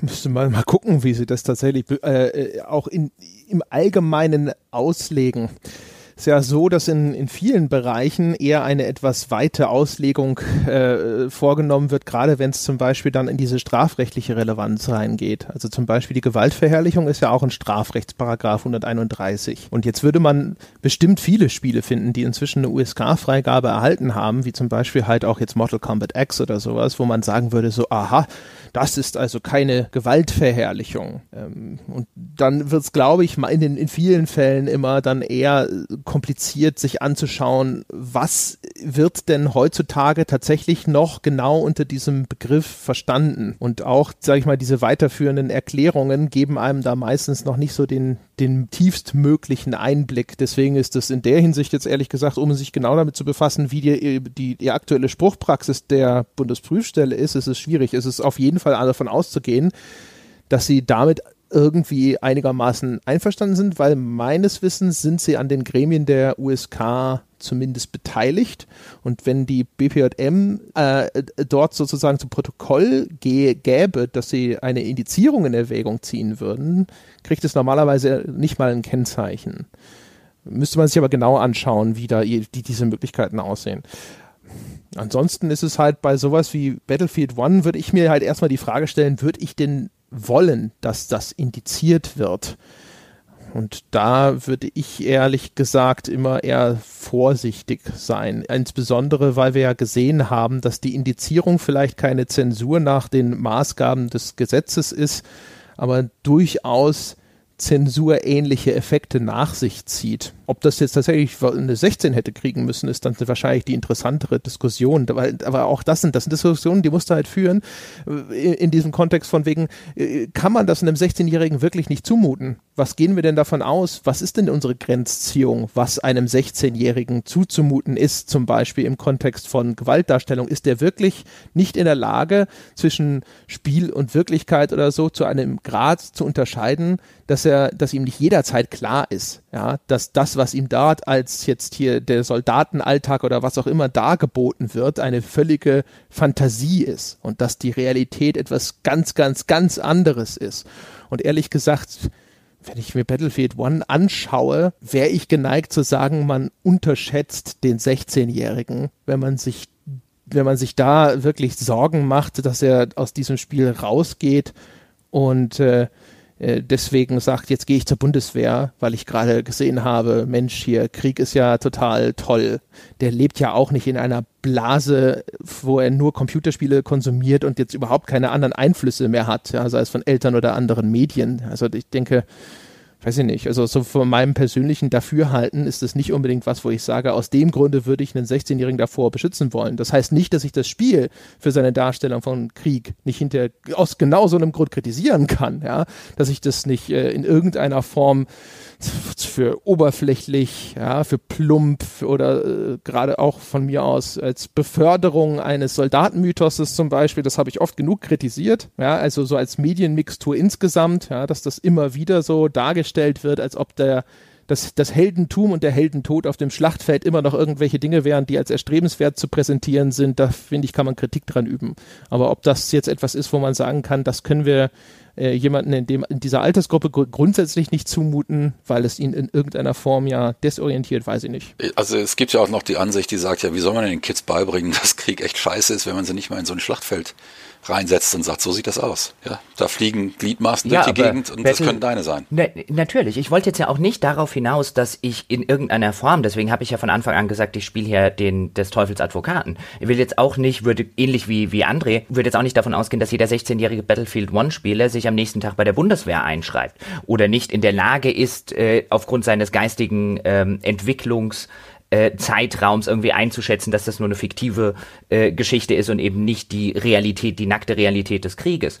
Aber worauf ich eigentlich hinaus wollte und das als Sprungbrett so ein bisschen nehme und äh, hernehmen wollte, ist die Tatsache, darüber reden wir aber nicht. Wir reden im, im Medium Spiel gerade über völlig andere Sachen. Ich verstehe auch aus historischer Sicht um Gottes Willen nicht schon wieder die Gewaltdebatte, aber wäre es nicht vielleicht wichtig und relevant, dass wir genau diese Diskussion auch mal wieder führen, jetzt allerdings auf einer anderen Ebene, nämlich nicht auf irgendeiner Verbotsebene oder so, sondern schlicht und ergreifend auf der Ebene, wie die aktuelle Rechtslage und die aktuellen Jugendschutzgesetze aussehen. Vielleicht kommen wir dann ja auch zu dem Punkt, dass wir generell diese Jugendmedienschutzgesetze mal dringend überarbeiten müssten und dass die immer noch auf veralteten äh, Leitlinien und Leitbildern äh, stattfinden. Aber ich finde schon. Davon bin ich. Ich finde ganz kurz, um das noch zu Ende zu sagen, ja. ich finde schon, wenn wir einen, wenn wir eine Rechtslage haben oder eine Jugendschutzlage, in der gesagt wird, Jugendlichen darf nicht zugänglich gemacht werden, Trägermedien, die den Krieg als Abenteuerspielplatz darstellen, dann finde ich selbstverständlich fällt da Battlefield One drunter. Ohne das jetzt, ohne da jetzt Battlefield One kritisieren zu wollen. Die ganze, die ganze Marketing von Battlefield One vermarktet genau das. Und es gibt ja auch durchaus einen Grund, warum die Bundeswehr an jeder Gamescom einen sehr, sehr großen Stand hat. Äh, um, um das zu sagen, weil sie eben glaubt, dass sie dort junge Menschen ideal rekrutieren kann. Auch da will ich nicht sagen, dass das falsch ist oder dass sie das nicht machen sollten. Will lediglich sagen, ist das nicht eine gewinnbringende Diskussion, die man in diesem Rahmen mal führen müsste? Welche jetzt? Um die Heuchelei der Bundeswehr oder um äh, die, die, die, oder, oder, um die Parameter, die die äh, bei der also ich gehe mal wieder auf die Parameter zurück, die dann eben herangezogen werden. Also diese ganze Diskussion, äh, was ich glaube, ich stecke da jetzt nicht so tief drin, aber ich bin, es würde mich sehr überraschen, wenn der gesamte Komplex der Interaktivität, der ja nun mal entscheidend ist für, für, für dieses Medium, wenn der irgendwie tatsächlich mit Hand und Fuß in diesen Parametern verankert wäre. Das möchte ich schon deshalb bezweifeln, weil der noch gar nicht mit Hand und Fuß erforscht ist. Die ganze Forschung in diesem Bereich Interaktivität steckt nach wie vor. Was bedeutet Interaktivität überhaupt für die Leute, die sich in diesem interaktiven Raum befinden und dort Handlungen begehen? Alles das steckt noch tatsächlich komplett in den Kinderschuhen. Da gibt es das Modell äh, vom Player Subject von Miguel Sicard, da gibt es die GAM-Studie, die schon aus den 90ern ist und so weiter. Es gibt die hanebüchensten äh, Versuchsanordnungen, die irgendwas belegen wollten. Es gibt äh, durchaus wertvolle äh, äh, Versuche, die es da. Ähm, aber das Ganze hat noch überhaupt kein Bild. Das Ganze ist noch völlig völliges Kreti und Pleti und es gibt keine Systematik dahinter und nichts, auf das man sich irgendwie äh, bisher in der Wissenschaft einigen könnten. Das bedeutet nicht, dass man nicht versuchen sollte, das reinzunehmen in die ganzen Sachen. Und das ist, und ich unterstelle jetzt erstmal den Leuten, äh, ähm, die, die da in der USK sitzen und so weiter, dass die tatsächlich versuchen, das Ganze auf einen wissenschaftlichen, fundierten Ansatz äh, auch mit reinzunehmen. Bloß, der existiert noch nicht so, dass man sagen könnte, die Ergebnisse, die jetzt rauskommen, auf die kann man sich wirklich verlassen. Das heißt, es kann immer noch sein, dass Spiele tatsächlich mal in Indizierungen reinfallen, wo man sagt, warum fallen die verdammte Hacke? Das kann doch überhaupt nicht sein. Und die sind dann einfach an irgendwelchen Parametern festgemacht worden, die halt den aktuellen wissenschaftlichen Stand der Diskussion beschreiben, aber der ist halt äußerst dünnes Eis. Äußerst dünnes Eis.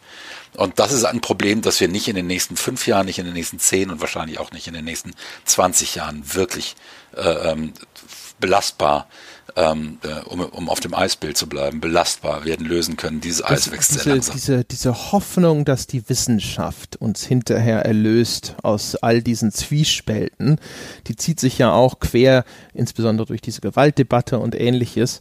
Und äh, das habe ich auch schon an vielen Stellen im Podcast gesagt. Das ist eine, äh, eine irrige Hoffnung, zumindest würde ich sogar glauben, zu unseren Lebzeiten. Also die Wirkungsforschung auch im Bereich, im Bereich Film zum Beispiel hat inzwischen. Zum, zum meinen ganz bestimmt, ich bin aber ein paar Jahre älter als du. ja, ja, die hat inzwischen auch eine relativ lange Historie hinter sich. Und diese, also die Wissenschaft an sich, also das wird zu, die Erkenntnisse, zu denen sie überhaupt fähig ist, das ist noch sehr am Anfang. Und man, es ist noch nicht mal klar, wie weit ein Erkenntnisgewinn, also einer, einer, der tatsächlich äh, standfest ist, je möglich sein wird. Wie gut werden wir das je verstehen können, was äh, Medien mit uns anstellen, welche Wirkungen sie auf uns haben und so weiter. Es ist, ist mir ist jetzt zumindest nach allem, was ich so bislang gelesen habe zu dem Thema, ist noch nicht mal klar, zu welchem Grad wir das je wissen können werden. Deswegen finde ich auch eigentlich ähm, äh, interessant. Also Jochen hatte das vorhin auch schon mal angerissen und das ist natürlich sowieso ganz interessant. Ne? Diese Frage, was darf Kunst? Das wird weiterhin eher eine Debatte über einen gesellschaftlichen Konsens sein. Und man sieht auch übrigens in dem Aufweichen im Umgang mit zum Beispiel Gewaltdarstellungen in Computerspielen, also was bekommt heutzutage eine USK-Kennzeichnung und was nicht, daran sieht man auch, dass das nichts ist, was an irgendeiner äh, wissenschaftlichen Forschung großartig hängt. Also außer vielleicht insofern, dass äh, sehr viel Forschung angestellt wurde und ergebnislos blieb oder zumindest keine negativen Ergebnisse wirklich stich- und äh, hieb- und stichfest begründen konnte. Aber was sich hauptsächlich verändert hat, ist gesellschaftliche Akzeptanz von sowas. Und deswegen hat sich da auch die, die, die Spruchpraxis in den Jugendschutzeinrichtungen erheblich gewandelt in den letzten 20 Jahren. Also vergleichen, was, was hat früher, was wurde früher indiziert, was wird heute indiziert, was bekam früher eine Freigabe, was bekommt heute eine Freigabe. Das hat sich erheblich gewandelt und meiner Meinung nach hat sich das deswegen erheblich gewandelt, vor allem, weil in der Öffentlichkeit da kein erhebliches Echo mehr erfolgt, weil da nicht mehr gegengedrückt wurde. Und das inzwischen also zu einem gewissen Grad einfach akzeptiert ist, diese Level an Darstellung von Gewalt und so weiter und so fort. Das hat sich wirklich verändert und nicht das, was die Wirkungsforschung uns verrät. Das, das, ist völlig richtig und die Wirkungsforschung steht natürlich vor dem großen Problem, sie kann nur etwas belegen, wenn sie zwei wirklich klar getrennte Vergleichsgruppen hat, nämlich die eine, die in exakt denselben gesellschaftlichen Verhältnissen lebt, aber Computerspiele spielt und die andere, die eben das nicht tut. Und dann geht es ja immer noch um, welches Spiel wird gespielt. Da ist dann teilweise ist dann Doom mit Mist verglichen worden oder, oder, oder sowas. Und das, äh, das ist dann Mist. Und es ist also, ja noch viel fundamentaler sogar die, die, äh, die, die Messbarkeit, ja. Was, was, was wollen ja, wir na, da messen und wie, wie geht das? Ja, also Eben, genau. Aggressionspotenziale genau. und so ein Kram. Das Ganze ist methodisch derartig komplex, dass, ich gebe dir völlig recht, das wird zu unserer Lebzeit nicht gelöst und möglicherweise nie. Ähm, Und äh, in dem Augenblick äh, ist die Diskussion ähm, auch nicht mehr die, ist das wirklich jetzt empirisch alles nachweisbar, sondern was davon fließt in die Entscheidungsfindung ein, wenn wir es akzeptieren, dass es eine solche ähm, ähm, Entscheidungsbehörde wie die USK, wie die Bundesprüfstelle und so weiter gibt. Und ähm, da würde, und da habe ich eben momentan das Problem, dass eben die gesamte Sache der Interaktivität schon wahrscheinlich in den Köpfen vieler Entscheider nur eine äußerst geringe Rolle spielt und ich glaube, dass diese Rolle wesentlich größer ist und wesentlich größer sein sollte. Ähm, weil sie bestimmte Implikationen mit sich bringt, die dann überraschend sind, die eben nicht so einfach geht, wie das gerne dargestellt wird. Ja, ich mache das ja und deshalb ist das schlimmer, sondern es geht eben genau andersrum. Ich mache es und deshalb begreife ich, dass das ein Spiel ist und mein Player Subject ist da und deshalb habe ich einen ethischen Schutzschild, genauso wie Löwenbabys ja auch nicht ihren Geschwistern die Kehle aufschlitzen, wenn sie sich balgen. Und insofern ist da immer dieser, ist, ist da immer diese, die, die, dieser, diese Spielerdämpfung mit drin.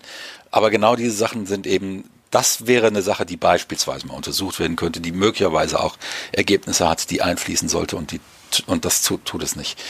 Und dann ist aber immer noch wieder die andere Frage, was bedeutet es für uns als Branche, dass es diese Ergebnisse sicher in den nächsten Jahrzehnten nicht so klar geben wird. Wo beginnt unsere Verantwortung? Welche Schlussfolgerungen ziehen wir daraus? Das muss wahrscheinlich jeder Publisher, jeder Entwickler für sich selbst klären, weil ich kann natürlich, wenn ich da bestimmte Ansichten habe, jetzt nicht zu, zu äh, Itsoft gehen und sagen, so, ihr dürft jetzt das und das in einem Spiel nicht mehr darstellen. Dann lachen die mich aus und sie haben recht damit. Ähm, aber die Diskussion muss natürlich trotzdem geführt werden. Was wollen wir als Entwickler erreichen und wie können wir diese, diese ganze Fragestellung, die wir jetzt haben und die wir sehr von der Perspektive aus betrieben haben, was bedeutet es letzten Endes für den Kunden, den Spiel nicht spielen kann, weil das und das passiert, was bedeutet es für mich als Entwickler, dass da auf eine Fragestellung Das ist ein schöner Punkt mit der Verantwortung. Nehme ich die als Verantwortung wahr oder nehme ich die als Freibrief ja. wahr? Das ist ein schöner Punkt mit der Verantwortung und da würde ich tatsächlich halt zum Beispiel sagen, wenn ich mir anschaue, wie die Branche umgeht mit einer Thematik wie Lootboxen, macht sie auf mich nicht den Eindruck einer Branche, die besonders verantwortungsbewusst ist, der ich in der Hinsicht wahnsinnig weit über den ja. Weg trauen würde und die eigentlich vermutlich deswegen eine strengere Überwachung wahrscheinlich von staatlicher Stelle quasi herausfordert. Das ist so meine Wahrnehmung. Äh, also ich, ich habe schon vor, vor zehn Jahren mal einen Vortrag in Frankfurt vor dem ICTA-Chapter in Frankfurt, damals lebte das noch gehalten, wo ich gesagt habe, wir sollten aufpassen, dass es uns nicht irgendwann so geht wie der Tabakindustrie. Ähm, dass wir diese Verantwortung komplett von, von uns abwälzen, eventuell sogar noch aktiv eingreifen und Studien fälschen irgendwann mal. Ähm, und dann auf einmal kommen hunderte Milliarden Forderungen auf uns zu, weil irgendjemand tatsächlich nachgewiesen hat, das und das und das sind Folgeschäden von, äh, vom Spielen. Und ähm, ich wurde sehr verständnislos angeschaut von den allermeisten Teilnehmern an, äh, an diesem äh. Ich, zwei Leute kamen auf mich zu und sagten, ja, vielleicht sollte man da mal drüber nachdenken. Der Rest dachte sich wahrscheinlich wieder, ach komm, der Walk mit seiner ewigen Ethik. Ähm, und aber ich glaube tatsächlich, dass wir, dass, dass wir das nicht so einfach wegwischen sollten. Auch das mit den Lootboxen nicht. Und sagen, ja komm, wenn einer spielsüchtig ist, ist dann ist doch nicht unser Problem ähm, ist unser Problem. Ist genauso wie es das Problem von Spielbanken ist und so weiter. Es ist auch unsere Verantwortung. Nicht nur unsere Verantwortung, aber auch unsere Verantwortung. Und äh, ich denke ganz so einfach, dass man sagt, ja, ähm, dann dürfen diese Spiele halt eben erst ab 18 sein wir alle wissen, wie das aussieht mit Spielen ab 18. Und wir alle kennen Kids, die sind zwölf und die spielen da. Und die haben aus irgendeinem Grund, den wir nicht kennen, Zugriff auf die, äh, äh auf möglicherweise sogar auf die, auf die Kreditkarte der Eltern. Und ähm, da, ähm, da haben wir eine Verantwortung, definitiv. Ja. Wie wir die lösen, ist wieder ein ganz anderes Problem.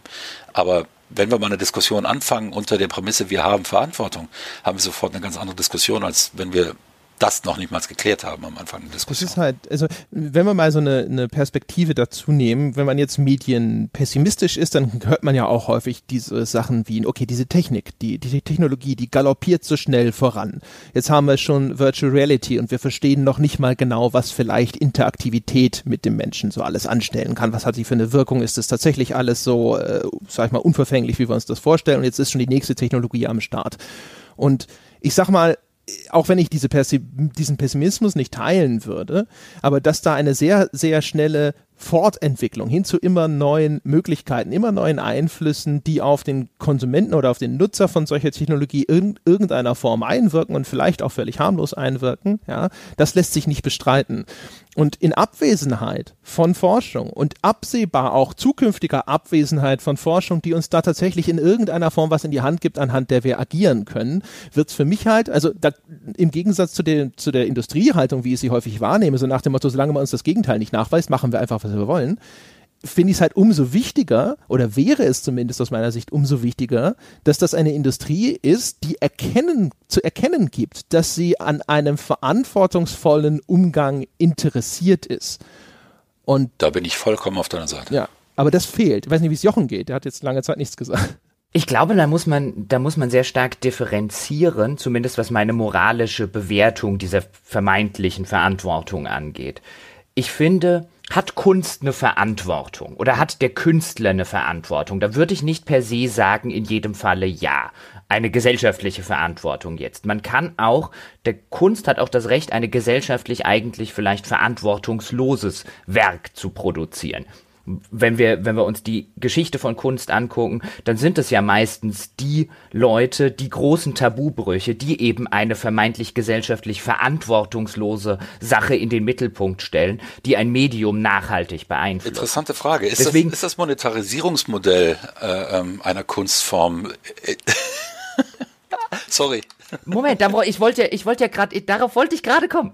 Ja, das heißt, wenn jetzt eine Branche, ich finde es schwierig zu sagen, die Spielebranche geht mit dem Thema Gewalt zu verantwortungslos um. Das Fass kann man aufmachen oder geht mit dem Krieg zu verantwortungslos um. Das Fass kann man aufmachen, aber dann wären wir wieder bei dem Punkt, wo wir vorher waren. Nein, würde ich sagen, da muss man sich jedes konkrete Spiel angucken und nicht sagen, die Branche oder die Industrie. Das ist mir zu oberflächlich. Wenn wir aber über Lootboxen reden, wenn wir über Glücksspielmechaniken reden, dann würde ich sagen, das ist was anderes, das fällt nicht unter Kunst. Beziehungsweise wenn das Teil der künstlerischen Integrität und des künstlerischen Wesens des Spiels ist, dann will ich das sehen. Das will ich begründet haben. Ich möchte von einem Designer von Mittelerde Schatten des Krieges begründet haben, warum diese Lootboxen ein künstlerisches Element sind. Wenn er das halbwegs vernünftig hinkriegt, würde ich vielleicht meine Haltung überdenken. Ich befürchte nur lediglich, der kriegt das nicht hin, ohne dass ich in großes Gelächter ausbreche. Da würde ich gerne mitlachen, ja. Ähm, da, da hast du natürlich völlig recht. Und das ist natürlich eine ganz wichtige Frage. Wenn wir von so komplexen Gebilden reden wie einem Spiel und viele Dinge, die integral für ein Spiel sind, sind inzwischen Teil der Vermarktung und was weiß ich nicht. Und das ist etwas, etwas, was wirklich auch eine ganz andere Ebene aufmacht, die in früheren Kunstformen gar nicht so dabei war. Ähm, das Kinoticket war Teil der Vermarktungsstrategie eines Films, war aber kein integraler äh, Bestandteil des Films selbst. Ähm, ähnlich in, in, bei allen anderen Veröffentlichungsformen von Kunstwerken. Mir würde jetzt spontan nichts einfallen, wo die Vermarktung, die Monetarisierung einer Kunstform tatsächlich äh, äh, integraler Bestandteil des Kunstwerks war. Das ist jetzt auf einmal auch anders.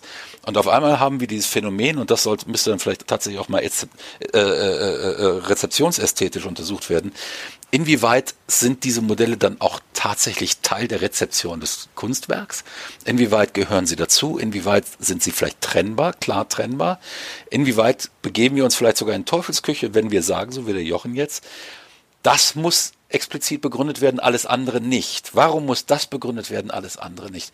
Ähm, wir sind auf einmal auf einem ganz, ganz, ganz, ganz weiten Feld, das noch völlig unbeackert ist und das eben mit dieser neuen Kunstform einhergeht. Und ähm, auf der anderen Seite bin ich aber tatsächlich da ähm, als Bürger, als Mensch, als äh, meiner selbstbewusster, kritischer Mensch, komplett auf Andres Seite, der sagt, in dem Augenblick, wo Kontrollinstanzen fehlen, wo es offensichtlich noch keinen gesellschaftlichen Kon äh, äh, äh, Kontext gibt und noch nicht mal eine gesellschaftliche Vereinbarung, einen Gesellschaftsvertrag, wie das zu handeln ist, muss ich meine eigene Verantwortung reinbringen und kann nicht einfach sagen, ich hole jetzt den maximalen Gewinn raus, weil es ist ja, es ist alles erlaubt, was äh, nicht ausdrücklich verboten ist. Das gilt nicht in dem Augenblick nicht mehr. In dem Augenblick muss ich als aufgeklärter Mensch mich meiner eigenen, äh, äh meiner eigenen Nicht-Aufgeklärtheit sozusagen bewusst machen und muss sagen, ist okay, ich habe ja eine gesonderte Verantwortung, weil hier ein Komplex da ist, der gesellschaftlich noch gar nicht diskutiert wurde, aber mir ist er klar und ich muss jetzt hier meine Lösung finden. Und das tut die Branche als Ganzes nicht. Das ist wahrscheinlich auch schwierig, weil wenn es die deutsche Branche tut und die ist relativ aktiv, gerade im Glücksspielsektor, was macht die amerikanische, was macht die chinesische, was macht die russische? Ähm, es gibt, glaube ich, ich weiß gar nicht, ob es eine weltweite Dachorganisation gibt, die da an der Stelle Regeln eingreifen könnte. Ähm, das ist, ähm, das ist ein, ein, ein gigantisches Problem, das wir da haben.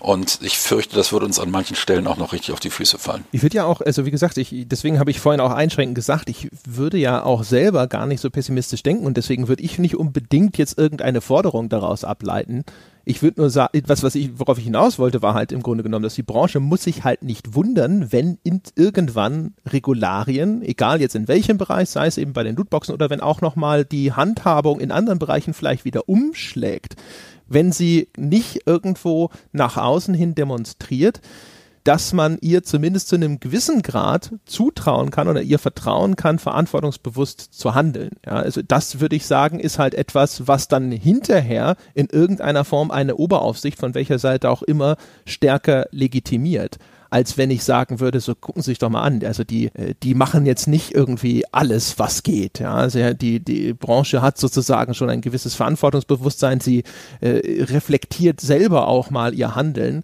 Und weiß ich nicht, ich würde mir das auch einfach als Beobachter wünschen. Ja, aber äh, ist das keine Utopie? Jetzt kommt der Whataboutism, den ich die ganze Zeit schon im Hinterkopf habe, aber ob das andere Branchen machen, ist mir wurscht, dann würde ich das halt genauso fordern.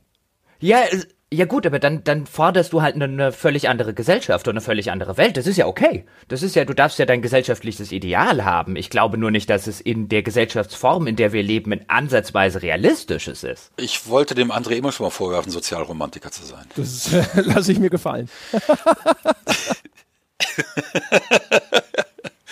Nee, äh, äh, also ich meine, Jochens Einwand ist insofern natürlich korrekt, als es wäre ein erstes Mal, dass eine Branche das schafft. Äh, mir fällt auch kein Beispiel ein.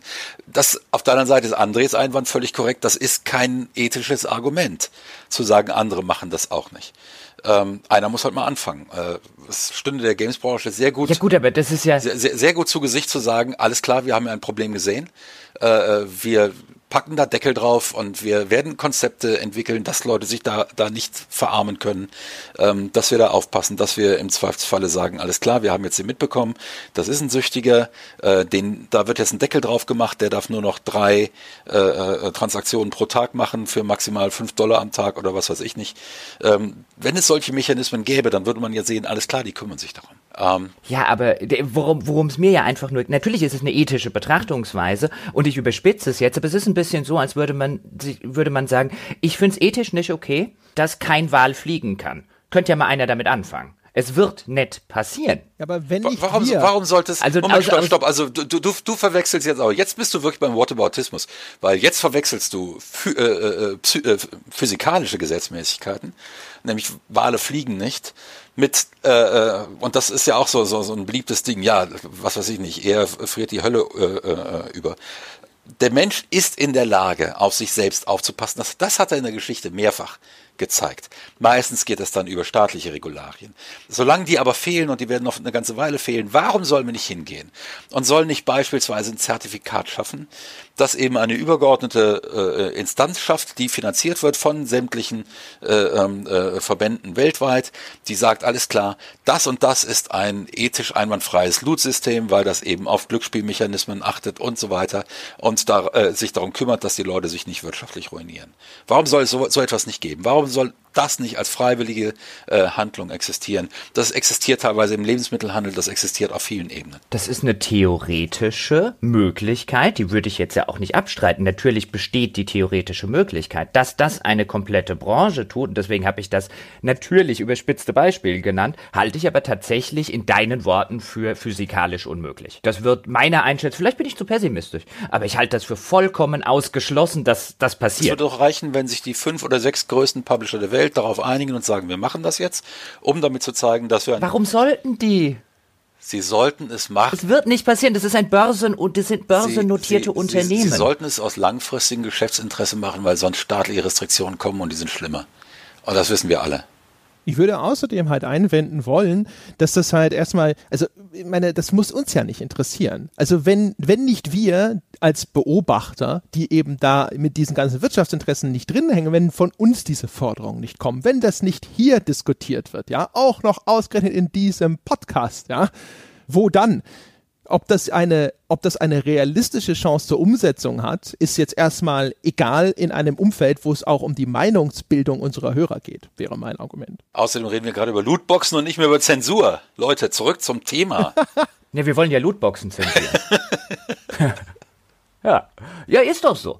Ähm, aber vielleicht dazu, zu dem, was André gerade gesagt hat, wenn du diesen Podcast schon ansprichst, ich habe ja nichts dagegen, dass wir diese Diskussion führen. Ich würde lediglich sagen, den Baum anzubellen ist der falsche, wenn man was ändern möchte. Wenn man was ändern möchte, in der Hinsicht geht meines Erachtens nach nichts über eine externe Regulation. Oder wird nichts anderes funktionieren, weil die Branche als solche wird sich nicht effektiv selbst regulieren. Jochen, die Branche hat es doch erlebt, was passiert, wenn man sagt, das ist nicht unser Problem. Genau in der Gewaltdiskussion. Und hier schließt sich nämlich der Kreis. Und jetzt, jetzt haben wir auf einmal die Diskussion über die Lootboxen. Und wir stehen wieder da und sagen, ist doch nur ein Spiel und der Kunde entscheidet doch. Und wenn die das so partout nicht wollen, dann sollen sie das Spiel halt nicht spielen. Oder wie auch immer. Ja, oder die Leute, die vernünftig sind, die sollen uns dann meinetwegen boykottieren und dann bauen wir das ja auch so nicht mehr ein und der Markt wird das schon regeln.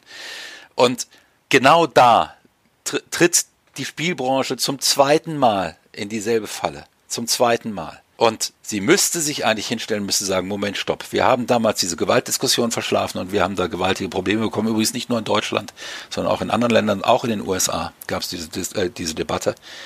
Und ähm, wollen wir das wirklich? Wollen wir das wirklich jetzt zum zweiten Mal machen? das wäre ja eigentlich, ich, ich weiß, dass bei Firmen wie EA und Ubisoft und so weiter, dass da das Quartalsergebnis zählt. Das ist mir schon klar. Ja, so naiv bin ich nicht.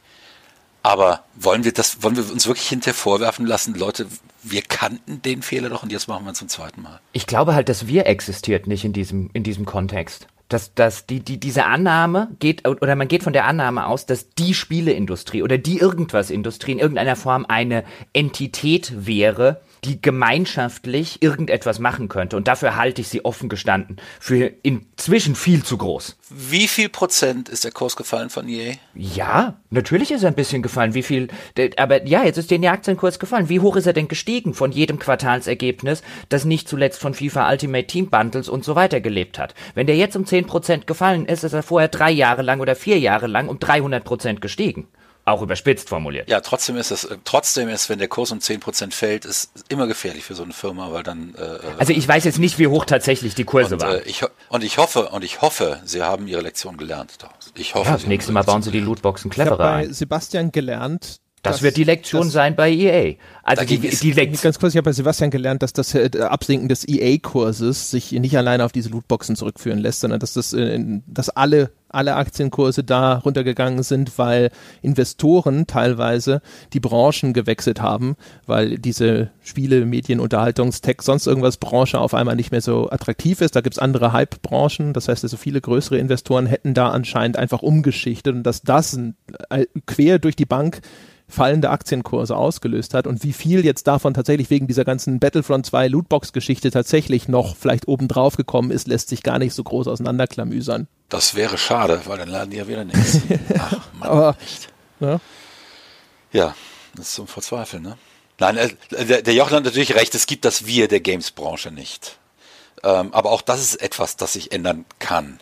Und ich denke, und ich denke, wenn, wenn, wenn ich mir angucke, wie beispielsweise ähm, die deutsche Branche funktioniert, da gibt es ein relativ starkes Wir. Jetzt ist die kleiner und viele haben schon in vielen Firmen gearbeitet und dadurch sind alle Firmen irgendwo auch miteinander verdrahtet und verknüpft und äh, es, ist, äh, es gibt eigentlich kaum eine, eine, eine Firma, die nicht auch über, über Dutzende andere Leute wieder mit anderen Firmen eng zusammenhängt.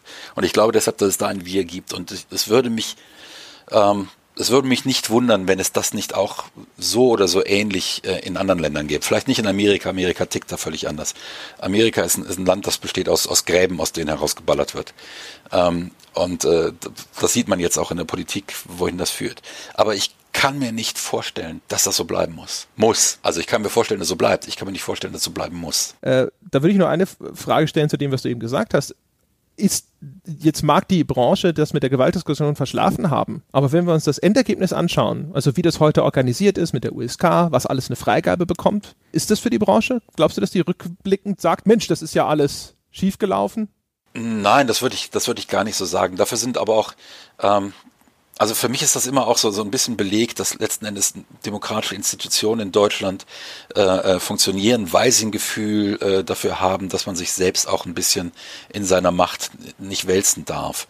Ähm, zumindest war das in dem da wirklich der Fall. Also die Art und Weise, wie sich die Bewertungskriterien bei der USK und so weiter entwickelt haben, das lag ja jetzt nicht daran, dass auf einmal die Computerspielindustrie da unglaublich stark gewesen wäre, super Argumente aufgefahren hätte und die Leute gesehen haben, oh ja, wir waren, lagen alle so falsch und es tut uns leid und äh, jetzt, jetzt äh, packen wir mal Doom auf 16 und holen das aus der Indizierung raus, sondern weil die selbst das schon intellektuell ehrlich auch tun. Ähm, und äh, das ist ein Glück und da muss man dann auch äh, äh tatsächlich mal an, an, äh, sich vor die USK und diese ganzen äh, Institutionen stellen und sagen, da ist unglaublich viel ähm, Eigenbewusstsein da und auch ein Bewusstsein für die Macht, die man hat und für die Verantwortung, die man hat. Und das muss man auch mal lobend hervorheben. Die positive Entwicklung, die wir genommen haben, lag weniger an der Spielindustrie sehr lange, sondern tatsächlich daran, dass da Leute waren, die schon mit einem gewissen Bewusstsein auch versucht haben, das zu machen. Ähm, und insofern ist mir in Deutschland da auch gar nicht so groß bange, was jetzt diese Glücksspieldiskussion angeht. Das wird schon alles in einem vernünftigen Rahmen geregelt werden, wenn es geregelt wird. Ähm, es mag sein, dass da am Anfang erstmal eine Überreaktion ist, die ist häufig da, aber dann sehr schnell äh, kommen die dämpfenden Stimmen und sagen, äh, stopp mal, ähm, das funktioniert äh, so nicht. Also Deutschland ist als Konsensdemokratie äh, da schon ganz gut aufgestellt und ich hoffe, das bleibt auch so, dass sich das nicht ändert, so wie es sich in den USA geändert hat. In den USA befürchte ich, dass wenn die das nicht selbst geregelt kriegen, dass da ganz schnell sehr harte Gesetze reingehen. Ganz schnell. Vor allen Dingen dann, wenn, und das ist abzu, äh, und das steht an, 2018 die Demokraten den Kongress äh, aufrollen. Weil die sind da relativ schnell mal mit ganz harten Maßnahmen. Jetzt lasst uns mal, auch wenn das natürlich alles Teil einer Zensurdebatte ist, weil äh, ich habe das vorher durchaus schon ernst gemeint, wenn ich sage, äh, wir wollen Lootboxen zensieren. Ich benutze da jetzt natürlich wieder den Begriff Zensur im Hinblick auf eine seine populäre Verwendung, nicht auf die staatlich-rechtliche Verwendung. Aber auch wenn wir mal bei diesem populären Zensurbegriff bleiben. Herrscht ja derzeit so ein bisschen eine Wahrnehmung im Internet, dass häufig Zensur gefordert wird in der ein oder anderen Stelle von der ein oder anderen Gruppe, in der ein oder anderen Instanz. Und da reden wir ja, wie wir es vorher gesagt haben, auch wieder von gesellschaftlichen Konsens. Was ist okay in einem Medium, was ist nicht okay in einem Medium, was ist okay, wenn es dargestellt wird, was ist okay, wenn es nicht gemacht wird.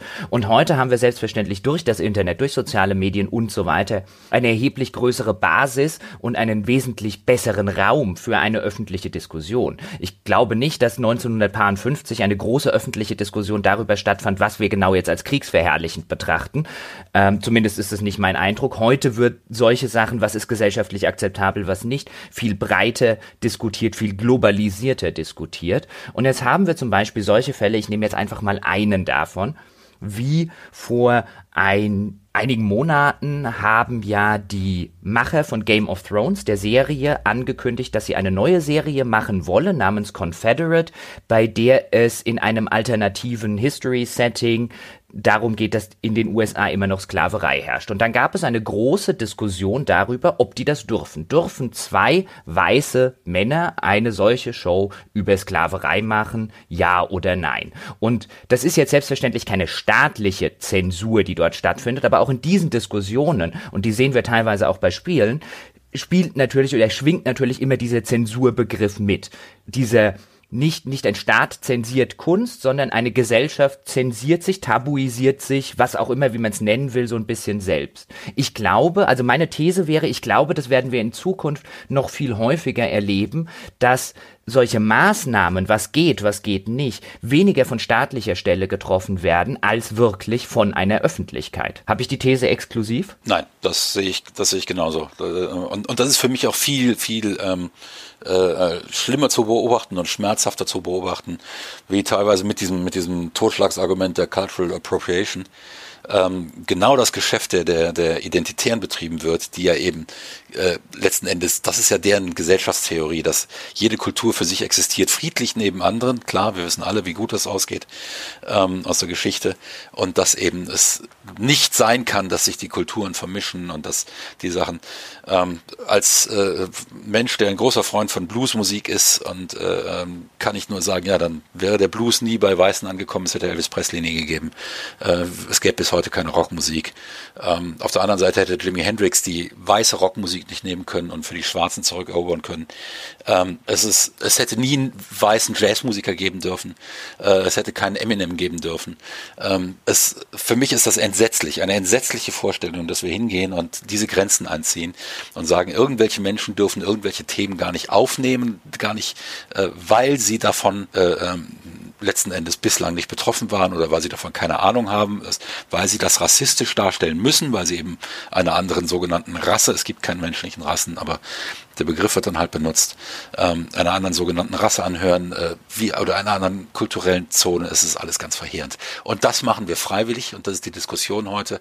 Und das beunruhigt mich viel mehr, weil solange wir diese Diskussion haben, ähm, können Staaten ihre Zensurmaßnahmen ganz leicht begründen. Und diese Diskussion ähm, muss offensiv geführt werden, dass jeder alles machen darf, sich jedes Themas annehmen darf, sich jeder kulturellen äh, äh, Emanation annehmen darf. Ich darf als Deutscher, ich darf mich letzten Endes auch irgendwelche jüdischen Themen annehmen, auch wenn da, es da ein paar Juden gibt, die sagen, aber der ist Deutscher, der darf das nicht. Äh, umgekehrt dürfen Juden gerne mal was äh, über, über ähm, äh, was weiß ich nicht, über Buddhisten machen. Also es ist mir alles komplett gleich. Solange die Leute sich dem Thema intellektuell ehrlich annehmen, darf jeder alles machen. Was man nicht machen darf, ist Propaganda. Und das ist die einzige Ausnahme. Ja, das ist ganz ulkig. Ne? Also, es gibt ja ganz viele Diskussionen, wo aktuell häufig mal so eine Meinung propagiert wird, dass äh, Nicht-Betroffene von dieser Diskussion quasi ausgeschlossen sind, weil sie, naja, weil sie eben sozusagen nicht unter den, den Folgen bestimmter Zustände zu leiden haben. Also ich meine, wo das Argument ursprünglich herkommt, ist, äh, ist, ist sicherlich durchaus ein vertretbarer Punkt. Also dass man halt zum Beispiel jetzt nicht äh, als Nicht-Betroffener, da wird man Schwierigkeiten haben, tatsächlich eine Einschätzung darüber abzugeben, wie häufig etwas auftritt und wie äh, wie sehr ein das in Mitleidenschaft zieht. Aber sehr häufig sind dann aber nachgelagerte Diskussionen, welche die auf ganz anderen Ebenen stattfinden. Also zum Beispiel, wenn wir uns darüber unterhalten, was ist denn zumutbar insgesamt? Also zum Beispiel, keine Ahnung, also wenn ich jetzt, ich weiß nicht, wie viel, wenn, wenn nehmen wir mal Ostfriesenwitze, ja, ähm, zu welchem Grade ist das eine Beeinträchtigung, die zumutbar ist, das äh, für einen Ostfriesen? Ja? Und dazu kann, glaube ich, jeder erstmal eine Meinung haben. Weil die Diskussion darüber, ob das sozusagen ein, äh, welcher Grad von, von Verletzung da diskutiert wird und sowas, ist zu einem gewissen Grade auch unabhängig davon. Das ist teilweise halt echt schwierig, finde ich. Es, es darf keine Einschränkung geben, wer etwas diskutiert. Es darf nur Einschränkungen geben, wie diskutiert wird. Ähm, das ist, wenn wir drei jetzt, drei weiße Männer, äh, eine Diskussion führen würden über ähm, äh, Sexismus an schwarzen Frauen, ähm, dann ist nicht auszuschließen, dass wir diese Diskussion, ähm, also zumindest ist nicht wegen unserer Herkunft, unserer Hautfarbe auszuschließen, dass wir diese Diskussion erkenntnisreich, fair ähm, führen können. Es ist bloß gerade jetzt in diesem Augenblick nicht wahrscheinlich, weil wir uns alle mit diesem Thema nicht wirklich beschäftigt haben. Und deswegen sollten wir diese Diskussion vermeiden. Und nur deshalb. Und nur deshalb sollten wir letzten Endes dann auch sagen, an der Diskussion sollte ich vielleicht nicht teilnehmen, sondern allerhöchstens Fragen stellen, äh, nämlich an solche Menschen, die sich mit diesem Thema intensiv beschäftigt haben. Und die Wahrscheinlichkeit, dass schwarze Frauen das getan haben, ist deutlich größer als bei uns. Das ist alles. Aber ich kann doch niemanden ausschließen, bloß weil er dann weiß ist und, und, und äh, ein Y-Chromosom hat. Ähm, das ist keine Begründung für den Ausschluss aus einer Diskussion. Und das finde ich ganz schlimm, dass das eben auf, auf breiter Ebene stattfindet im Augenblick, im, äh, äh gerade im Internet. Ja. Ich, ich würde an der Stelle lediglich noch einwenden, das wird ja dann häufig mal ähm, auch so von so identitärer Bewegung und so weiter, da kommt dann ja gerne mal dieser Begriff des Reverse Racism zum Beispiel rein. Das sei ja dann auch Rassismus, wenn man jemanden aus der Diskussion ausschließt. Ich glaube, ohne da jetzt näher drauf eingehen zu wollen, ich glaube allerdings, das Ganze ist nicht auf irgendwelchen rassistischen Motiven oder so basierend, sondern auf dem Versuchen, auf dem durchaus wichtigen und auch durchaus aus hehren Motiven gemachten Versuch, den Menschen, die sich bislang eben an solchen Diskussionen nicht beteiligen konnten, weil sie gar keine öffentliche Stimme hatten, einen öffentlichen Raum zu geben und zu sagen, beteiligt euch daran oder äh, äh, ergreift diese Stimme, wir geben euch den Raum, wir ziehen uns ein Stück zurück, wir ziehen uns ein Stück aus der Diskussion zurück, damit endlich die Leute sie führen können, die aus politischen und aus gesellschaftlichen strukturellen Gründen sie bislang nicht haben führen können. Ich glaube, das ist eigentlich das Motiv, das dann wiederum bei den anderen als was völlig anderes ankommt. Ich glaube, da reden kon kon konkret und komplett zwei Seiten aneinander vorbei. Ja, natürlich. Und das Ganze hat natürlich auch eine politische Komponente, wo die einen gar nicht verstehen wollen, was die anderen sagen, weil das ja bedeuten würde, dass die andere Seite recht hat. Weil wenn du dieses Argument zulässt, dann bedeutet es ja, da wurde wirklich unterdrückt. Aber es geht ja schon darum, diese Unterdrückung zu negieren ähm, in, in, in dem Augenblick, äh, wo das Reverse Racism Argument kommt. Tatsache ist aber auch, und das habe ich selbst gesehen, wie in vielen Diskussionen, dann Leute, die Leute dann tatsächlich sagen, du bist doch so ein weißes Pinky Arschloch, jetzt halt doch hier mal die Schnauze. Und genau das ist eben kein Argument. Ja, das Argument ist, du hast doch von nichts eine Ahnung. Du hast noch mit keinem Argument hier gezeigt, dass du auch das Problem auch nur im Ansatz verstanden hast.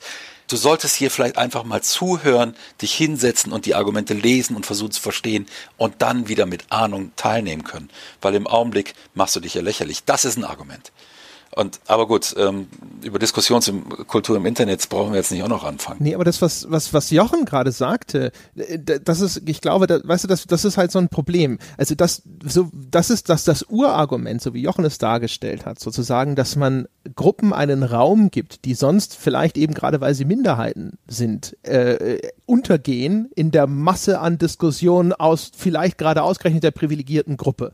Ja, und dass man denen den Raum gibt, sozusagen, dass diese Stimme sicht und hörbar wird. Äh, das ist das gute Ausgangsargument. Aber dann wird das Ausgangsargument vielleicht häufig, also ganz häufig im Internet einfach nicht erfasst und nicht durchdrungen und es wird dann einfach weiter exerziert, weit über die Tragweite hinaus bis hin zu, die andere Gruppe soll jetzt komplett ausgeschlossen sein aus dieser Diskussion als ob man da nicht sozusagen auch eine sehr produktive Meinung zu haben könnte, ja. Ich glaube aber, das ist, und darauf wollte ich so ein bisschen hinaus, wir haben es eingangs, so schließt sich vielleicht auch mal wieder ein Kreis, wir haben eingangs diese historische Dimension der Zensur in Deutschland, der Indizierungen und so weiter beleuchtet. Wolfgang hat eingangs den wichtigen Unterschied gemacht, dass es unterschiedliche Zensurbegriffe gibt, dass Zensur eigentlich eine staatlicher Eingriff, ein staatliches Verbot ist, ähm, dass es aber auch diesen populären Begriff geht. Wir haben die ja auch die ganze Zeit in dieser Diskussion ein bisschen vermengt. Vielleicht sollte man sich da auch einfach mal ein besseres Wording überlegen, sozusagen.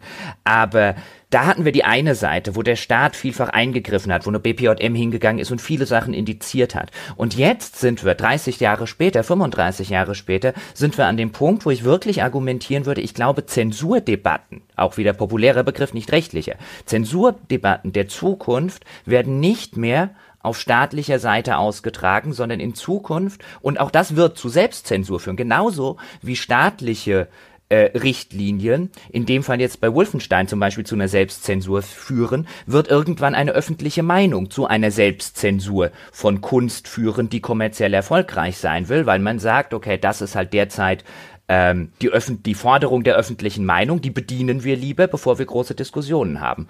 Und ich meine das im ersten Schritt alles mal völlig wertneutral, das ist einfach nur eine völlig andere Herangehensweise, was ich total spannend finde, an die uralte Frage der Zensur zugrunde liegt, was wollen wir als Gesellschaft? Bloß hast du in dem Augenblick nicht unbedingt Zensur, sondern Exklusionsmechanismen und das ist etwas anderes und da muss man dann auch wieder, wieder unterscheiden.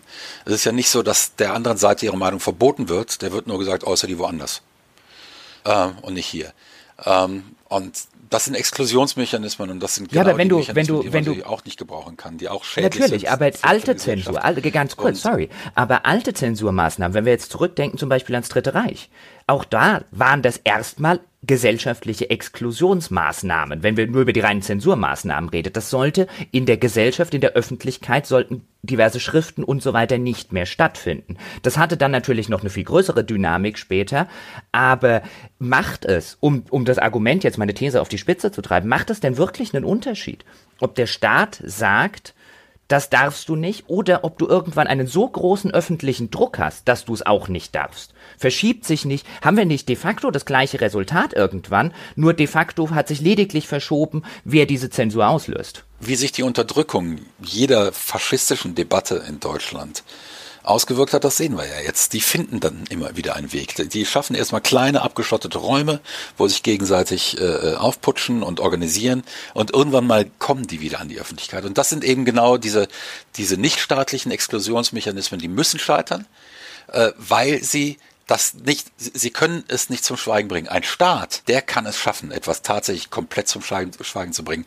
Und das macht diese, das macht die staatliche Zensur so gefährlich. Und das macht die staatliche Zensur letzten Endes auch äh, so, so, so, ähm, lässt, lässt es zu etwas werden, wo jeder Staat sagen muss, das darf ich nicht, das darf ich nicht, das darf ich nicht, weil dann kriege ich nämlich einiges, was möglicherweise da ist in der Gesellschaft, überhaupt nicht mehr mit. Das wird so unterdrückt, dass es sich gar nicht mehr irgendwo äußern kann. Wenn aber noch öffentliche Räume sind, in denen sich etwas äußern kann, dann ist es keine Zensur, weil es keine staatliche, keine Stelle gibt, die sagt, buff, weg. Jeder, der das macht, ist sofort, ist sofort illegal. Es ist ja nicht illegal. Ich muss mich dann nur anders organisieren und kann da meinen Widerstand organisieren und das ist alles legal, das ist alles legitim, das kann ich ungefährdet machen. Ich bin nur in anderen Räumen und dann kann ich immer noch wieder versuchen, aus diesen Räumen wieder rauszukommen und dann gründe ich Breitbart und auf einmal habe ich eine und alle Leute sagen, oh, das ist aber mal eine interessante Position, die aber ja schon, äh, die habe ich ja überhaupt noch nie gehört. Klar, weil die jahrzehntelang in der öffentlichen Diskussion nicht vorkam, in der Wissenschaft nicht wirklich diskutiert wurde, in den Medien nicht wirklich diskutiert wurde, weil sobald einer auch nur ein klein bisschen provokant wurde, ähm, wurde er und das sage ich, wurde er sehr schnell in die rechte Ecke gestellt. Mit dem Ergebnis übrigens, dass viele von denen, die dann in die rechte Ecke gestellt wurden, dann auch in der rechten Ecke geblieben sind. Worüber wir jetzt aber, was wir schon häufiger erwähnt haben, ist ja so dieser Begriff eines gesellschaftlichen Konsens. Und schon in der Diskussion bisher blieb natürlich immer die Frage offen, wie überhaupt ein gesellschaftlicher Konsens hergestellt und erkannt und ausgelesen werden kann. Und in der heutigen Zeit mit, mit Internet als Massenmedium, Verbreitung von Social Media Nachrichten und so, ist das, was Jochen sagt, zu einem gewissen Grad ja, aber trotzdem noch wahrscheinlich relevanter denn je. Also, weil wir haben ja schon gesehen, dass die öffentliche Meinung Einfluss nimmt auch auf staatliche Regularien. Also jetzt zum Beispiel auf, auf, die Reportage bezogen. Das, was einhellig ja alle beteiligten Parteien fürchten und was auch sozusagen eine Handlung hemmt, ist, dass man befürchtet, dass wenn man sich jetzt für Hakenkreuze in Computerspielen in irgendeiner Form einsetzt, dass dann die, keine Ahnung, AfD oder wer auch immer, ja, oder noch rechter, noch rechterer Rand ihnen Beifall klatscht und dass sie deswegen in diese Ecke gestellt werden, dass irgendein Boulevardmedium das Ganze aufgreift und instrumentalisiert, um daraus irgendwelche Sensationsschlagzeilen zu schmieden und dass man deswegen hinterher damit äh, quasi schlechter Presse leben muss und das, das will sich keiner zumuten. Also auch da ist ein öffentlicher Druck und der offensichtlich dann sozusagen erstmal aus der, aus der Ecke vielleicht sogar von äh, Minderheiten käme, ja, in äh, was, was äh, gesellschaftliche Gruppen angeht, der, der wirkt sich dann schon hemmend aus. Und das ist natürlich ganz interessant ne? wenn du überlegst, dass äh, so, so der, der, der gefürchtete Shitstorm, wie man heutzutage das so pauschal immer, immer ausdrückt, auch schon da so seine, ja, seine Auswirkungen darauf hat, was zulässig oder als zulässig empfunden wird. Aber die Idee, dass wir uns als Gesellschaft auf, irgend, auf irgendeinen Konsens einigen, die ist vor Internet. Die gibt es, die Idee gibt es noch, aber realistisch ist das nicht mehr. Ähm, wir konnten uns bis 1998 der, oder meinetwegen bis Facebook die Illusion hingeben, dass es einen gesellschaftlichen Kontext gibt, der antifaschistisch ist. Also der zumindest jetzt nicht antifaschistisch in, in Form von wir stehen alle auf den Barrikaden und schleudern äh, Mollys durch die Gegend, sondern wir können uns darauf einigen, dass wir Faschismus alle nicht so, so richtig geil finden. Diesen, dieser Konsens offensichtlich war, war eine Illusion. Den gab es nicht. Der Faschismus fand bloß hinter verschlossenen Türen, äh, statt. Das tut er heute nicht mehr, weil im Internet letzten Endes alle Türen irgendwo offen sind. Und jeder rausströmen kann und aus der Anonymität des Netzes heraus seine Position klar machen kann. Und auf einmal stellen wir fest, in fast jedem Land in Europa gibt es mindestens 20 Prozent Faschisten. Das ist einfach mal so. Das ist übrigens nichts Neues. Eigentlich, wenn man sich mal sozialwissenschaftlich damit beschäftigt hat, schon in den, in den äh, 40er Jahren äh, haben ja Adorno, Horkheimer und andere die Studie über den autoritären Charakter abgeliefert, wo genau das auch belegt wurde mit Zahlen. Ähm, man hätte es also wissen können. Man dachte bloß, dass irgendwie so die antifaschistische Erziehung irgendwie ihre Wirkung hatte. Die hatte auch ihre Wirkung, aber sie war eben jetzt nicht so, so durchschlagend, dass das Ding, dass der Virus weg wäre. Jetzt stellen wir fest, der Virus ist nach wie vor da. Ähm, und wir müssen uns von der Idee eines gesellschaftlichen Konsenses, glaube ich, verabschieden. Wir müssen lernen, in einem gesellschaftlichen Dissens zu leben, ohne diesen Dissens zu einem Bürgerkrieg werden zu lassen. Ich glaube, das ist die, eine der großen Herausforderungen äh, äh der, der, der, des, des Post-Facebook-Zeitalters. Und ähm, das müssen wir, da, da müssen wir begreifen, mit was wir es zu tun haben. Und ähm, jede Form von, ähm, du darfst hier nicht mitdiskutieren, muss wahrscheinlich akzeptiert werden, weil das kriegt man nicht weg. Ähm, man wird allerdings als Gesellschaft Plattformen schaffen müssen, wo jeder mitdiskutieren kann, weil man mit jedem reden muss. Und für diese Plattformen müssen gewisse Handlungsanweisungen gelten, die eben dann keine Zensur sind, sondern die einfach nur die Diskussion auf diesen Plattformen ermöglichen, sodass man die verschiedenen Gruppen die in diesem Dissens existieren, dass die immer noch zumindest Plattformen haben, auf denen sie miteinander reden. Es wird halt auf jeden Fall immer schwieriger zu entziffern, was tatsächlich in irgendeiner Form vielleicht konsensfähig ist. Und vor allem wird es auch, glaube ich, immer schwieriger werden, dass, äh, dass Reaktionen von allen möglichen äh, Stellen, staatlich oder institutionell oder was auch immer, äh, dass die nicht tatsächlich beeinflusst werden, erheblich von dem, was vielleicht nicht jetzt irgendwo äh, eine, eine breite oder größere gesellschaftliche Basis hat, aber was durch dieses Megafon Internet trotzdem erhebliche Wirkungen entfalten kann. Ja, und da wird das äh, äh Verhältniswahlrecht, das wir in Deutschland haben, auf einmal zu einer stark demokratiebewahrenden äh, Funktion. Und die, die äh, und ein Wahlrecht, wie es in England oder äh, USA haben, oder so eine Volksabstimmung gerät da sehr schnell ähm, äh, in den in den Verdacht letzten Endes nur scheindemokratisch legitimierte ähm, Dikt äh, Diktaturen äh, zu installieren, wo eine relativ kleine äh, Mehrheit von 51,5 zu 48,5 dann auf einmal absolute Macht über die 48,5 hat. Das gibt es ja in Deutschland beispielsweise durch das Verhältniswahlrecht nicht. Hier muss man sich ja auf alles Mögliche einigen. Das, wo gerade alle die Hände über den Kopf zusammenschlagen, diese ewigen äh, ähm, äh, Verhandlungen in Berlin über irgendeine Regierung, ich finde, das ist eher eine Demonstration der Stärke, weil es ist ja jetzt nicht so, dass auf einmal, ich, funktioniert bei euch die Heizung noch, das Licht? Wasserversorgung tut alles noch. Ne? Heute Morgen noch. Stra Straßenverkehr tut auch noch. Eigentlich funktioniert alles. Und äh, obwohl wir eigentlich jetzt seit drei Monaten keine Regierung mehr haben, ähm, weil die müssen sich halt jetzt erst finden. Und ich finde, ich finde, man muss da auch ein bisschen mehr Mut haben, zu sagen, ja, ist okay. Dann lass uns mal aushandeln, was sind die Bedingungen und und und äh, lass uns die verschiedenen Gruppen gegeneinander ins Gewicht setzen, dass jeder irgendwo ein bisschen äh, zu seinem Recht kommt. Ähm, so nur so kann meines Erachtens eine moderne Demokratie nach Facebook funktionieren. Und da war die Bundesrepublik äh, überraschend gut, oder ist die Bundesrepublik überraschend gut auf, aufgestellt. Ich muss hier kurz unterbrechen. Ich drücke jetzt auf Stopp. Ich bin weg. André, du weißt Bescheid. Ich muss los. Oh. Ich muss. Ich habe einen Tierarzttermin. Ja, dann äh, ja. bitte. nee, ihr könnt ja, ihr könnt ja auch noch zehn Minuten, weißt du, damit es nicht zu plötzlich wird. Ich wollte euch nur Bescheid sagen. Ich drücke jetzt auf Stoppe die Stopp. Bei mir. I ihr nicht. Tschüss. Stopp. Jo, tschüss. Gut. André, dann, dann mach jetzt mal den Abgesang. Komm. Ich hätte eine, eine Frage hätte ich tatsächlich noch. Äh, und zwar, wenn wir jetzt so lange über die Zensur gesprochen haben und weil wir, wenn wir Zensur jetzt auch immer mal versucht haben zu begreifen als etwas, wo sich eine Gesellschaft auf welchem Wege jetzt auch immer, ja, das äh, bleibt sozusagen erstmal offen, äh, angenommenerweise oder tatsächlich darauf verständigt hat, dass sie bestimmte Sachen einfach nicht will. Ne? Gibt ja sogar auch so, äh, so, best bestimmte Dinge, die werden gemacht zur Wahrung des öffentlichen Friedens, wie man es immer so sagt. Ne? Und da werden Sachen ausgeklammert, einfach nur, wir, keine Ahnung, sich öffentlich zu entblößen oder sonstige Geschichten auch. Ähm, einfach weil eine Gesellschaft gesagt hat, nö, das will ich nicht. Und jetzt ist die Frage, ist Zensur manchmal gut, Wolfgang? Ja, wie alles Negative gibt, gibt, es, gibt es Ausnahmen. Und äh, ich bin beispielsweise der Meinung, ähm, wenn wir eine Zensurbehörde gehabt hätten, sagen wir mal von 1949, Gründung des Staates, Gründung der Republik, bis etwa in die 90er Jahre hinein, die gesagt hätte, ist okay, jedes Druckerzeugnis muss vorgelegt werden und es gibt dieses Ding, wenn da irgendwie lobend über das Dritte Reich geschrieben wird, das können wir den Opfern des Nationalsozialismus nicht antun, dass sowas erscheint ähm, hätte ich gesagt, ja, ist okay, kann ich mit leben als Zensur. Das Problem ist, dass Zensur, das Problem ist weniger die Funktion der Zensur, die eine Gesellschaft vor einem allgemein anerkannten Tabu beschützt oder ein allgemein, äh, allgemein anerkanntes Tabu eben durchsetzt. Das ist weniger das Problem, sondern das Problem ist, dass Zensurbehörden wie jede Behörde dann natürlich letzten Endes auch irgendwo ihr eigenes Leben entwickelt und irgendwann sich nicht, auch nicht mehr in Frage stellt. Das heißt, irgendwann mal ist das perpetuiert und selbst wenn die Gründe für dieses Tabu weggefallen sind, wird das Tabu weiter perpetuiert. Da beginnen die eigentlichen Probleme. Und da beginnt das Problem von Zensur.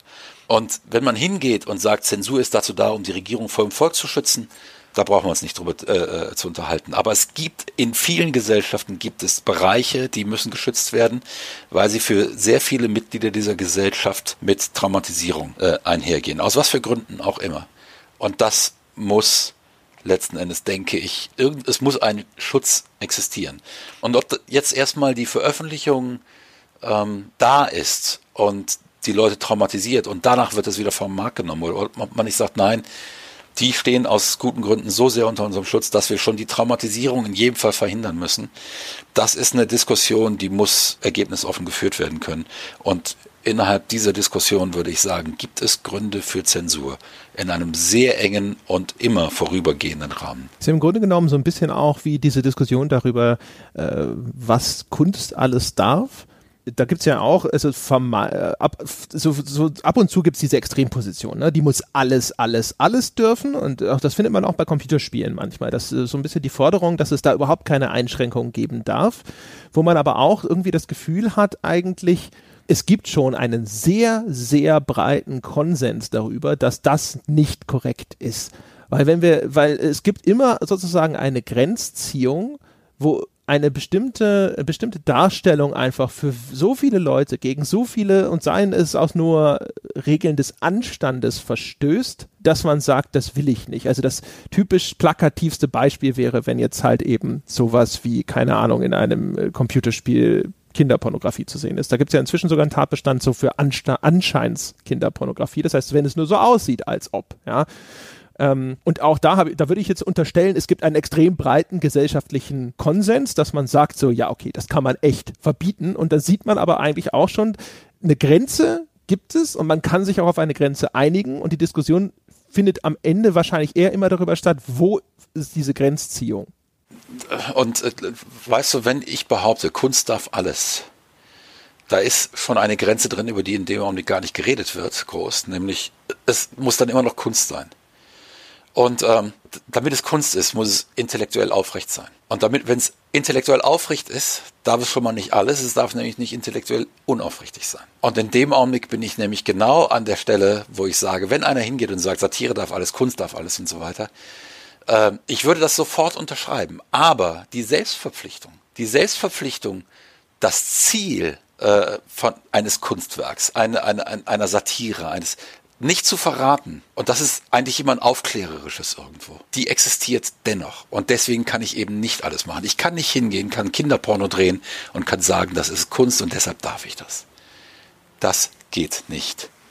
Und ähm, das ist, äh, äh und, und deshalb wird dieser Satz so gerne missverstanden. Und ähm, das äh, ähm, und, und man müsste jetzt eigentlich die ganze Diskussion nochmal von dieser Stelle neu äh, führen. Das würde zu weit führen. Wenn wir jetzt das würde ja, zu weit führen. Genau, also genau. Aber genau in dem Augenblick gehen, gehen wir nämlich hin und, und haben genau dieses Problem, dass wir sagen, ist okay, wir dürfen ja doch nicht alles, da beginnt ja schon Zensur. Nein, es ist keine Zensur. Als Künstler muss ich mir genau überlegen, was ich tue. Als Künstler muss ich mir genau überlegen, was ja. ich tue.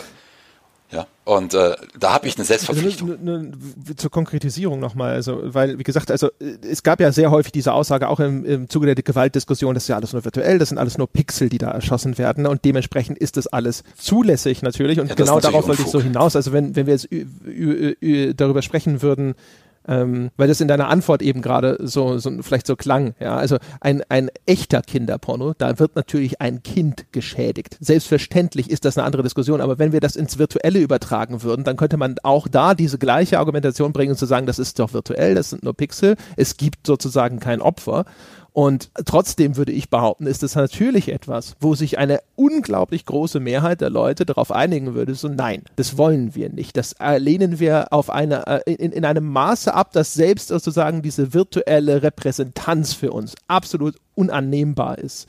Und ich glaube, in, das ist etwas, was, was zumindest, wenn diese Radikalpositionen irgendwo postuliert werden, was dann einfach sehr leicht einfach unterschlagen wird. Und äh, das ist aber auch eine Position, die leicht äh, äh, widerlegt werden kann dann macht es einer in einer Art und Weise, wo alle sagen, wow, das erzählt mir jetzt wirklich was Neues. Und in dem Augenblick soll man dann sagen, der darf das nicht erzählen, weil er hat, die, er hat Kinderpornografie dargestellt. Ähm, und gen genau das ist das Problem, das, das, das an der Stelle immer wieder kommt. Ich darf in der Kunst alles, wenn ich es auf eine Art und Weise mache, die tatsächlich etwas Neues an den Tisch bringt und die sagt, Leute, hier, ich habe ich hab einen Beitrag, ja. Und der Beitrag ist nicht, dass wir jetzt alle um den Tisch sitzen und uns darauf einen runterhobeln, dass dann ein Kind geschä äh, geschädigt wird, sondern hier sind neue Erkenntnisse, neue Diskussionen, die wir führen können, äh, ein neuer Blickwinkel, wie auch immer. Und, und das gilt eben immer. Und deshalb darf ich nie ein Top, äh, ein Topos, ein, ein, ein, ein Thema, äh, irgendetwas komplett aus dem Kunstdiskurs rausholen oder eine Form, sondern ich muss immer sehen, wie ist es konkret umgesetzt. Und das ist das Schwierige an der Kunstdiskussion, weil natürlich an der Stelle auch wieder verschiedene Meinungen sind und verschiedene Diskurse darüber geführt werden können. Ähm, es gibt wahrscheinlich die, die großen Kunstwerke der Zeit, die überlebt haben. Ähm, das sind die wenigen, auf die sich dann 80 bis 85 Prozent der Menschheit mal einigen können. Ähm, mein Vater hat noch 1984 gesagt, dass die Beatles keinerlei musikhistorische Bedeutung haben werden. Und ich glaube, dass das in seiner Generation eine Meinung war, die dürfte so ungefähr sich bei 85 Prozent eingependelt haben. Es dauert halt. Ja, vor allem, was halt natürlich schwierig ist oder so, ist, dass, dass, es, dass, es, dass es die klaren Grenzziehungen wieder nicht gibt. Ich glaube, dass in solchen Debatten, in allen Debatten, wo Dinge auch teilweise durchaus mit, mit Werf und vielleicht auch mit einem äh, gehörigen emotionalen Unterbau geführt werden, weil häufig auch dann der eigene Wertekanon dann mehr oder minder stark berührt ist, dass dann die Suche losgeht nach klaren Grenzen. Und das ist immer unbefriedigend und führt immer zu Diskussionen, wo Menschen häufig äh, aneinander vorbeireden oder zumindest nicht über den Kern des Problems reden, wenn versucht wird, trotzdem irgendwo diese ganz glasklare Grenze herzustellen. Ja, und das ist ja auch verführerisch mit der, mit der klaren Grenze. Aber in der Kunst gibt es die nicht. Ähm, und natürlich kann ich letzten Endes auch äh, Guernica von Picasso als äh, Splatterbild äh, bezeichnen weil da liegen abgetrennte Köpfe und Gliedmaßen und was weiß ich nicht in der Gegend rum. Und trotzdem würde ich nicht sagen, dass es heute noch einen ernstzunehmenden Kunstkritiker gibt, der sagt, das ist keine Kunst, sondern das ist tatsächlich letzten Endes nur eine äh, ähm, aufgeeilte Gewaltdarstellung. Ähm, ist es nicht. Und äh, ganz selten kann man aber diese Grenze so klar ziehen. Ähm, und das ist ja das, das ist ja das die Aufgabe von Kunst. Die Aufgabe von Kunst ist es doch eben nicht, ein weiteres Bild abzuliefern, über das man nicht mehr diskutieren muss, weil es ganz klar innerhalb der Grenzen ist. Die Aufgabe von Kunst ist, an die Grenzen dran zu gehen und drüber weg und zu sagen, Moment, aber den Quadratmeter, den wollen wir auch noch für uns, weil auf dem wollen wir auch diskutieren, weil da steckt Erkenntnis. Und dann wird, und wenn wir die Diskussion nicht haben, ist es keine Kunst mehr. Würdest du, also das heißt aber, ich, äh, weil das Beispiel von, von vorhin, glaube ich, ich kann mir vorstellen, dass es einen Teil der Leute geben würde, die sagen würde, so nein, diese oder jene Darstellung muss eigentlich grundsätzlich doch verboten sein, egal ob das jetzt irgendwie intellektuell aufrichtig oder sonst irgendwie erfolgt, einfach weil sie sagen, wenn ein bestimmter Wert ein bestimmter moralischer Wert zu einem Grad überschritten wird, dass es so unerträglich ist für viele Leute, dann muss das doch auch, da muss es dann doch trotzdem einen Konsens geben, dass das nicht geht. Ja, und dann, und dann, und, und dann kommt der Nächste an und sagt, für mich ist es unerträglich zu sehen, wie Menschen rauchen auf der Leinwand. Und aus irgendeinem Grund schafft er es, eine Bewegung loszutreten und auf einmal darf auf in Film nicht mehr geraucht werden. Ähm, was jetzt nicht so absurd ist, weil in Film wird kaum noch geraucht. Ja?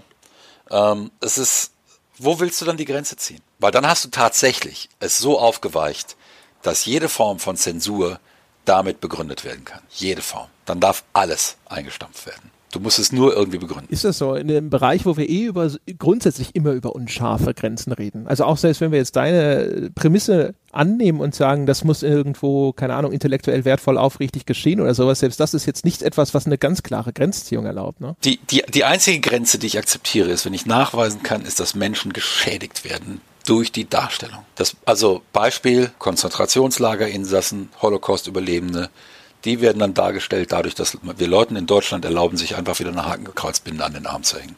Da kriegen die flatterndes Herzen, möglicherweise Herzinfarkte, werden wieder traumatisiert, das ist nachweisbar.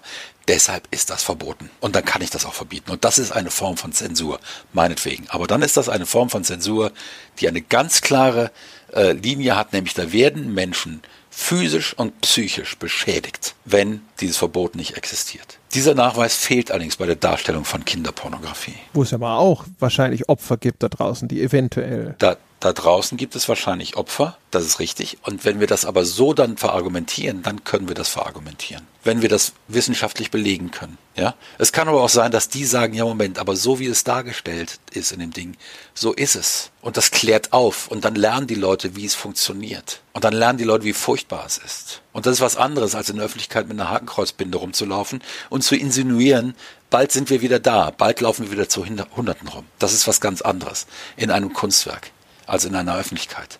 Ja, das ist etwas anderes, als wenn ein Kind öffentlich auf dem Marktplatz von Karlsruhe geschändet wird. Ich verstehe schon, was du sagst. Ich versuche halt da so, so mal jetzt einfach so auch mal so ein bisschen äh, die, die, die, die Gegenposition einzunehmen. Also ehrlich gesagt, ich weiß, äh, das, was, was du wahrscheinlich am nachvollziehen kannst, ist aber trotzdem, es geht dir doch bestimmt auch so, selbst, also selbst wenn man davon überzeugt ist, dass es richtig ist, wenn man wenn, wenn du es jetzt sagst, fühlst du nicht auch ein gewisses Unbehagen dabei?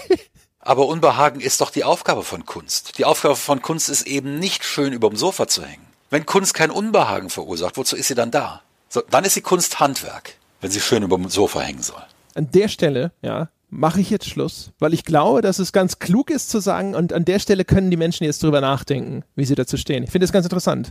Also ich bin intellektuell bei dir, und natürlich haben wir jetzt ein, wirklich ein solches Extrembeispiel genommen zur Illustration des Ganzen, ja, dass klar. man trotzdem, finde ich, so ein bisschen da sitzt und sich so denkt, so, huiuiui.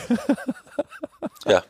Aber ja, das also, um das auch noch, um das noch mal ganz kurz ganz klar zu machen, würde ich jetzt hier am Schreibtisch sitzend anfangen, einen Roman zu schreiben über Kinderpornografie oder vielleicht sogar ein Filmskript oder ein Spiel darüber und würde es darstellen in dem Spiel? Nein. Warum? Weil ich Stand jetzt mich damit intellektuell nicht ehrlich auseinandersetzen kann, weil ich mich damit erstmal richtig tief beschäftigen müsste. Um es dann so zu verarbeiten, dass ich sagen kann, ja, das ist, da bin ich jetzt dabei und das rechtfertigt meine Darstellung eines äh, äh Kindes, das vergewaltigt wird. Natürlich nur virtuell, weil du keinem Kind zumuten kannst, das in einem Film äh, äh, äh darzustellen. So, ähm, aber genau das ist das Problem. Genau das ist die Sache. Ich müsste mich damit erstmal lange, lange, lange beschäftigen. Aber das ist etwas, was jeder Künstler tun sollte. Und da beginnt eben Kunst. Und dann mache ich jetzt was künstlerisch Wertvolles und sage mit genau diesen Gefühlen der Ambivalenz, mit genau dieser Frage äh, zwischen Emotion und Ratio irgendwo sich zu entscheiden, entlasse ich Sie aus diesem Podcast, meine Damen und Herren, und zwar ohne weitere Abmoderation. In diesem Sinne, das soll es gewesen sein für diese Woche. Wir hören uns nächste Woche wieder. Bis dahin.